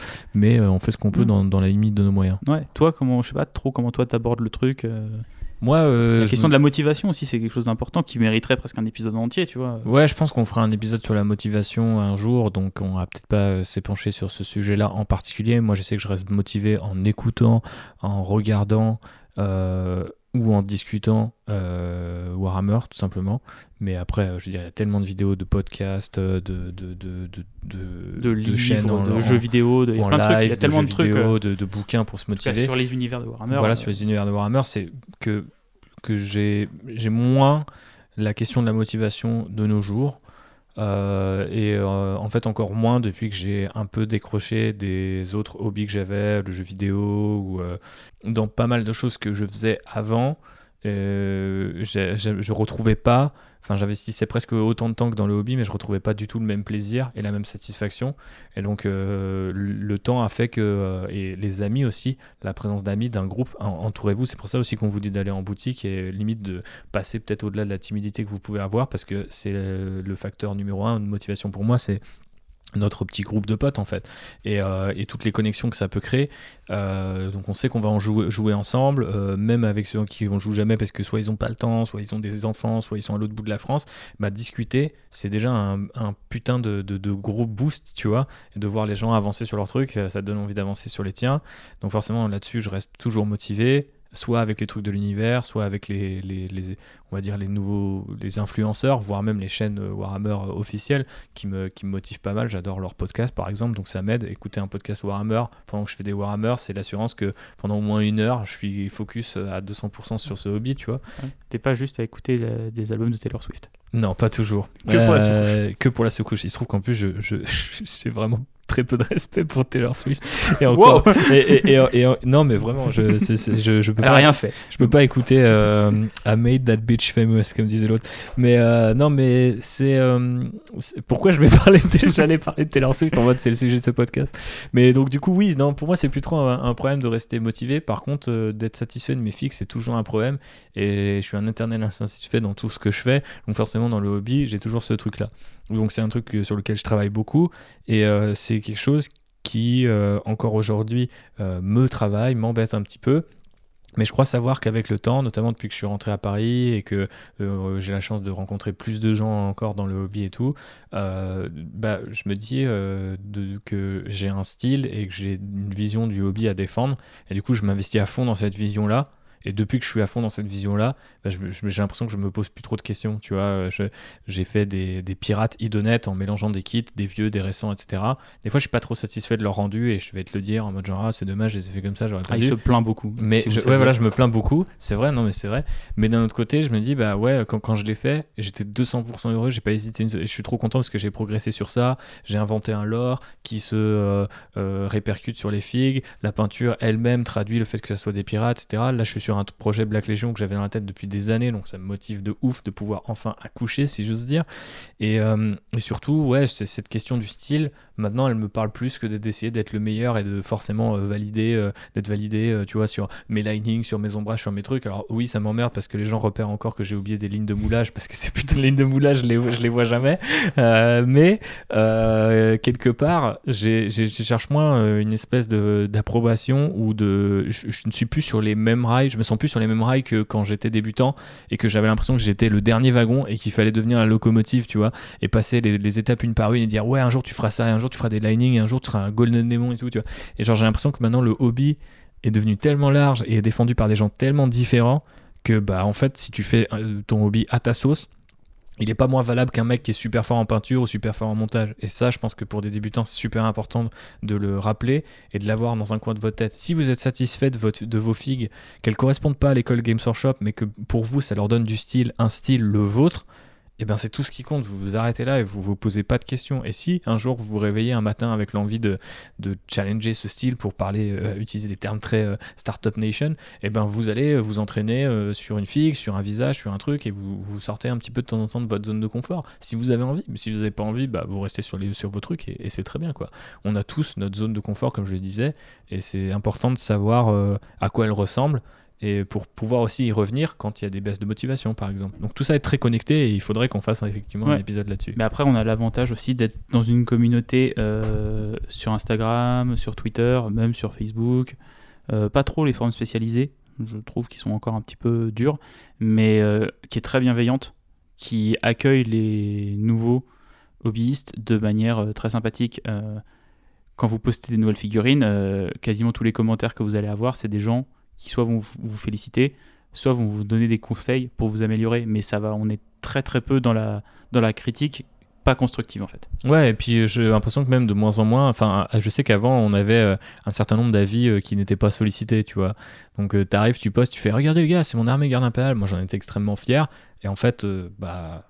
Je, je le dis comme ça, hein, 100% de mon Fred euh, sur euh, ce, ce- forum euh, Warhammer Forum du coup euh, du coup c'était des gens qui euh, me disaient tu pourrais améliorer ça tu pourrais avoir tel truc et en fait souvent je demandais pas aux gens des fois je disais j'aimerais bien euh, faire ça sur mon char euh, qu'est-ce que je pourrais faire?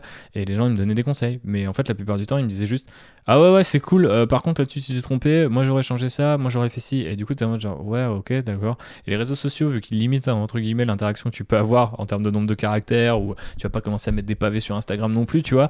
Donc généralement les gens sont en mode ok trop cool et par contre bah, s'ils voient je sais pas euh, CNC welcome ou alors je sais pas vos commentaires vos critiques sont les bienvenus et ben les gens ils vont effectivement prendre le temps. Mais moi je sais que moi aussi c'était un réflexe que j'avais où je voyais des photos de potes et j'étais en mode genre ouais t'aurais pu faire ça euh, ouais t'aurais pu euh, oh euh, t'aurais dû forcer un, un truc on, on se trash talk entre nous hein, quand même de temps à autre tu vois quand truc qui euh, déconne. Mais c'est- privé, tu vois. voilà, c'est un truc privé. Mais sinon, je veux dire, moi aujourd'hui, même des trucs où je repère quelque chose, euh, bah, je suis en mode, bah ouais, il a peut-être pas vu, ou peut-être il a corrigé, ou peut-être euh, elle, ça l'intéresse pas, et voilà, c'est pas grave. Et je- généralement, je reste sur le côté positif des choses.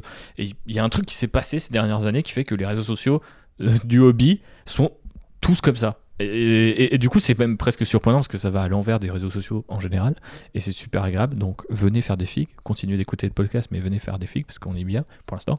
Donc, euh, venez tant que, tant, que, ça- tant que ça dure. J'espère que ça durera. Mais euh, non, mais vraiment, c'est super. oui, nous, je sais pas. Nous, nous, on sait pas. Ouais. En tout cas, la bienveillance, euh, elle, est- elle, est, elle est présente et nous, on voulait la, la partager aussi avec vous au sein de ce podcast. On, on, on espère que vous n'êêtes pas senti euh, coincé entre un certain nombre de règles. Ouais. Et, dans cette et moi, il y a une vraie évolution que j'ai sentie par rapport à quand j'ai commencé, euh, il y a, pff, allez, on va dire 20 ans, tu vois, je vais faire large. C'est que, en fait, il y a 20 ans, je faisais des figurines un peu dans mon coin, même si j'allais dans ma boutique et tout. Là, maintenant, j'ai une vraie fierté d'en faire, tu vois. Je suis, je- quand j'ai fini les figurines, j'ai fini l'armée, je suis, je suis vraiment content de moi. Et euh, d'atteindre ce truc-là où bah, tu as, créé quelque chose, tu as fabriqué quelque chose, tu as peint quelque chose, c'est euh, hyper satisfaisant, en fait. Mhm. Et même, euh, comme tu disais, si vous n'avez pas, le, vous pas un style de peinture extrêmement précis, tant que vous avez un style qui vous plaît et que vous arrivez à un résultat qui vous satisfait vous, bah, en fait, le truc, il est réussi. Quoi. Et l'intérêt de ce hobby-là, c'est de prendre du plaisir et faut que ça reste comme ça. Quoi. Eh ben, je propose qu'on euh, se termine sur ces mots d'une sagesse rare. Mais avant ça, De ma part, oui, c'est vrai, c'est pas évident. oui. Mais avant ça, mon, mon cher JB, j'avais, euh, j'avais pour toi une, une- une- ce qui pourrait être une scène, une forme de scène post-générique, parce que je vais te demander de te retourner. Nous allons faire quelque chose qui n'est pas très radiophonique, mais je vais essayer de décrire ce qui se passe. Je vais te demander de te retourner et tu vas voir que dans mon carton de sous-couche, il y a quelque chose, et ce quelque chose est pour toi. Et donc, euh, vu que nous avons parlé pendant tout ce podcast des conseils à appliquer si quelqu'un vous offre euh, des figurines, et donc je spoil un petit peu le contenu de ce paquet cadeau, eh bien, euh, forcément, il va euh, falloir appliquer tous ces conseils maintenant, tu, Jean-Baptiste. tu- tu m'offres un cadeau en, en direct pendant le podcast? Et Oui. d'habitude, c'est moi qui fais ça pendant les podcasts, qui t'offre des cadeaux. Ah oui, c'est vrai, mais du coup, je voulais non seulement je trouvais cette idée bonne, mais c'est vrai que j'avais oublié que tu l'avais déjà fait. Mais les gens qui m'ont aidé à faire ce cadeau m'ont demandé de, de faire ça sous la forme de voilà d'une petite intervention, d'une scène post générique. Tu verras comment tu le fais au montage, mais en tout cas, le cadeau est là, et donc je te, te propose que tu l'ouvres. Je, je l'ouvre maintenant. Oui, oui, on peut même. Je vais, je vais euh, mettre mon micro. mets ton micro sur le côté et, et je vais décrire ça. euh, Je vous fais de la SMR de cadeaux, du coup. Ah, exactement, ASMR de Ghoul. Mais euh, ouvre donc ton cadeau euh, et euh, dis-nous ce que tu vois. Euh, Décris-nous toutes les sensations qui dansent dans ton cerveau quand tu, euh, quand tu vas. Ouvrir. déjà, c'est bien emballé. Mhm. C'est dans un, dans un rouge qui n'est pas sans rappeler euh, la couleur des orques. Ah oui, Donc j'imagine que c'est un cadeau qui va vite. Peut-être, peut-être pas. Peut-être qu'il euh, irait plus vite en rouge qu'il euh, ne serait en jaune. Alors, euh, je ne Oh, sais pas, a- la, question se, pose. et- Ah oui, la, la- la carte, tu pourras la lire chez et, toi. et il s'agit d'un un petit peu intime. magnifique euh, Gorkanaut orc. Eh ben voilà, Donc une, une grosse figue, un, gros- un gros orc. une espèce de gros, euh, de gros robot, marcheur. de- un petit peu balourd euh, des orques, mais qui va te demander euh, bah, peut-être des sous-assemblages Ah justement. bah, par exemple, oui, là clairement. Euh, bah écoute, euh, merci beaucoup euh, Thibaut. Eh ben, je t'en prie. Que tu n'es pas seul. euh, non, ça. tu trouveras les noms des personnes impliquées dans ce crime infâme au Bah, sein de cette lettre. Je remercie beaucoup euh, du coup bah, tous les gens qui m'ont fait ce cadeau. Merci à vous. Euh, Nous, on et- te remercie. Et bah écoute, je, et je propose que euh, bah, les, les différentes étapes de montage et de peinture de cette figurine bah, soient postées sur le, le compte Instagram de Landrider par Eh exemple. ben, voilà, ça pourrait faire une très belle illustration, mais je ne veux pas, parce Ah, qu'on a dit que ça restait euh, du coup. Une euh, saga de l'été, tu vois. Ouais, ça c'est une saga me mets du temps mais... avant de le faire. mais faut que ça soit un, faut que ça soit un plaisir. Tu l'as dit Oh, toi-même, ça, donc on ça veut sera. C'était trop bien comme figurine. Ok, bon bah on- ça va. je- C'est un je- gros robot orc qui marche de manière ridicule, qui a un énorme canon et des lance-missiles. C'est que du plaisir. Et voilà, et c'est pour ça que vous devez nous suivre dans ce, dans ce hobby génial. On espère que ce podcast euh, hors série vous a plu. Si c'est le cas, n'hésitez pas à le partager sur les réseaux sociaux, à en parler autour de vous. Euh, on a de la chance, euh, du coup, dans cette communauté euh, bienveillante, d'être porté par énormément de gens à chaque nouvel épisode, ce qui est y compris un épisode où on a parlé de, quand même de de- d'acteurs de, rap français et des résidus russes. Donc on, Et c'est pour ça que les gens sont tout suivis. oui, oui, peut-être aussi. Mais, euh, mais voilà, donc du coup, on espère que vous allez euh, partager celui-là aussi euh, très fort. Au- Je regrette juste de ne pas avoir casté Christian Clavier quelque part. Ah oui, mais on fera une seconde édition Voilà. l'été prochain, tu vois. Ça Mais sera tu la vois, j'ai découvert qu'il y a quelques années, dans le White Dwarf, ils avaient fait une fausse annonce, comme quoi il y avait avoir un film Warhammer et que c'était Sim qui allait jouer l'empereur. What? Ouais. C'était un que- poisson d'avril de White Dwarf, toi. Ok. Eh Et je trouve que c'est génial. Donc ben, euh, je rajouterai Sim en empereur dans mon casting. ben, très bien. On se retrouve en avril pour notre épisode euh, Poisson d'avril où on va euh, recaster du coup euh, notre épisode de l'été dernier. Ça va être complètement dingue. D'ici là, portez-vous bien. euh, Gros bah, bisous. montez, peignez des figues. Gros bisous. On vous compte sur vous pour défendre ce nouvel épisode et on vous dit à très vite pour un nouvel épisode de Land Rider. Salut Salut